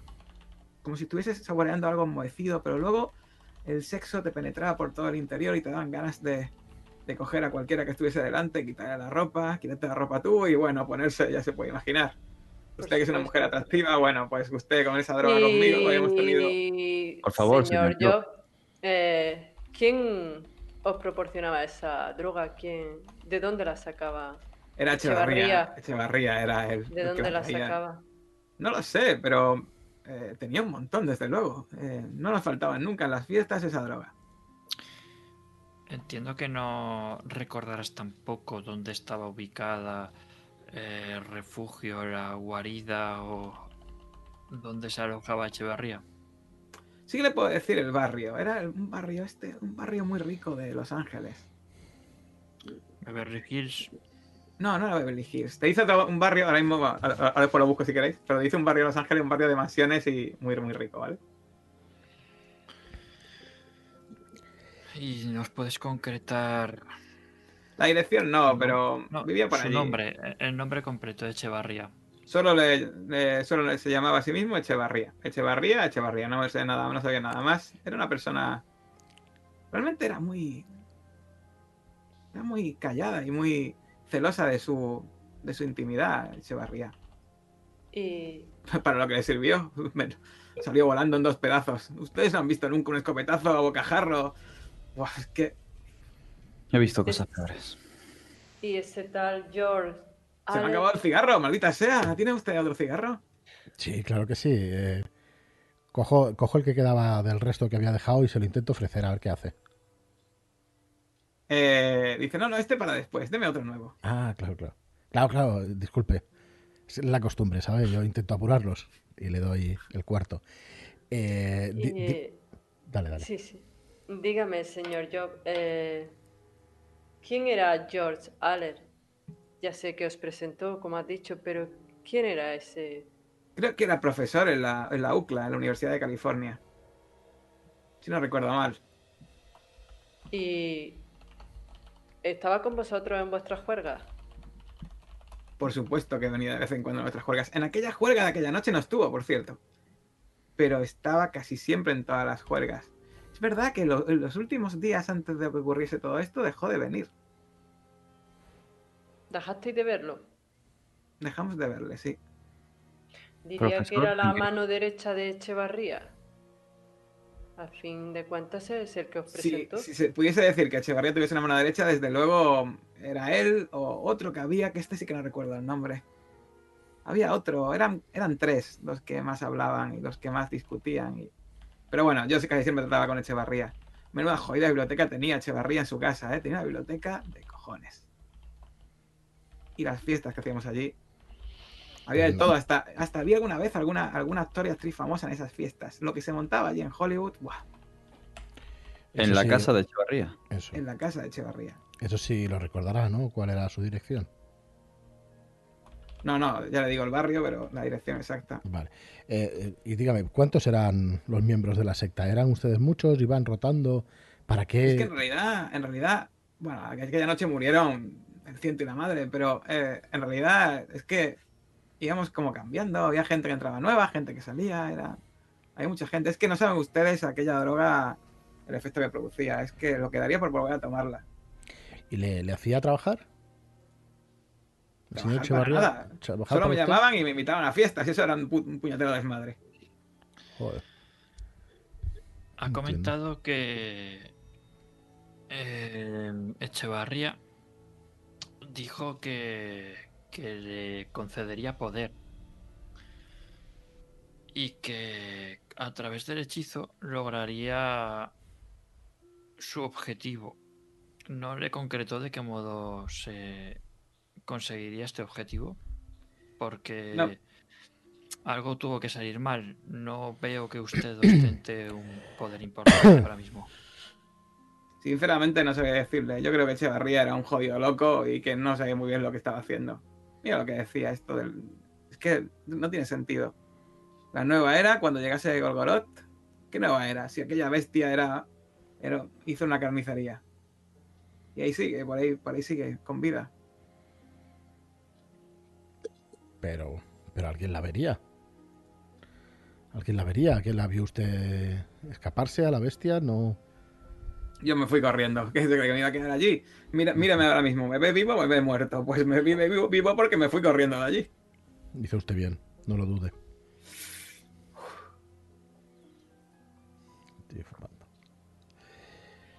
¿Veis que el doctor se adelanta y dice, bueno, yo creo que ya ha habla- ha hablado usted mucho rato, Ve- veo que empieza a enterarse un poco el señor Job y yo creo que ya igual podrían ustedes ir terminando sus preguntas si quieren. ¿Alguna preguntita más? Y ya pues dejamos al señor Job descansar. Solo me gustaría saber, ¿sabe dónde vivía el señor George Ale? Pues eso sí que no se lo puedo decir, porque yo todas las veces que traté con él fue en la universidad. De hecho es que ni siquiera recuerdo en qué departamento pertenecía. Creo que no era el mismo que estudiaba yo incluso, pero es que aquellos años de la universidad los tengo borrosos. Es como si hubiese estado de juerga todo el día. ¿En qué departamento estudiaba usted? ¿Qué- Sí. Yo estudiaba matemáticas. ¿Y George? No lo recuerdo, ya le digo. ¿Qué universidad era? Pues supongo que hay varias La universidades. Universidad, de, la, la Universidad de California, el campus de la Universidad de California. La UCLA. Dale, Willy.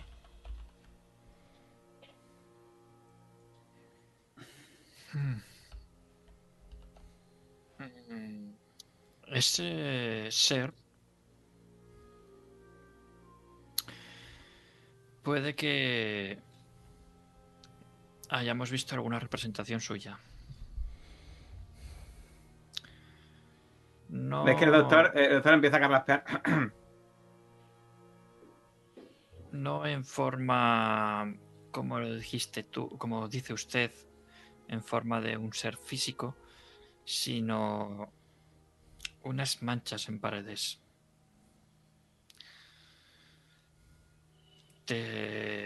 O en, en todo el proceso que es- siguieron con Echevarría, ¿También os están vigilando a vosotros? ¿También os vigilan a vosotros las manchas de las paredes? Hacedme caso, hacer esa señal de protección si no queréis que os vigilen.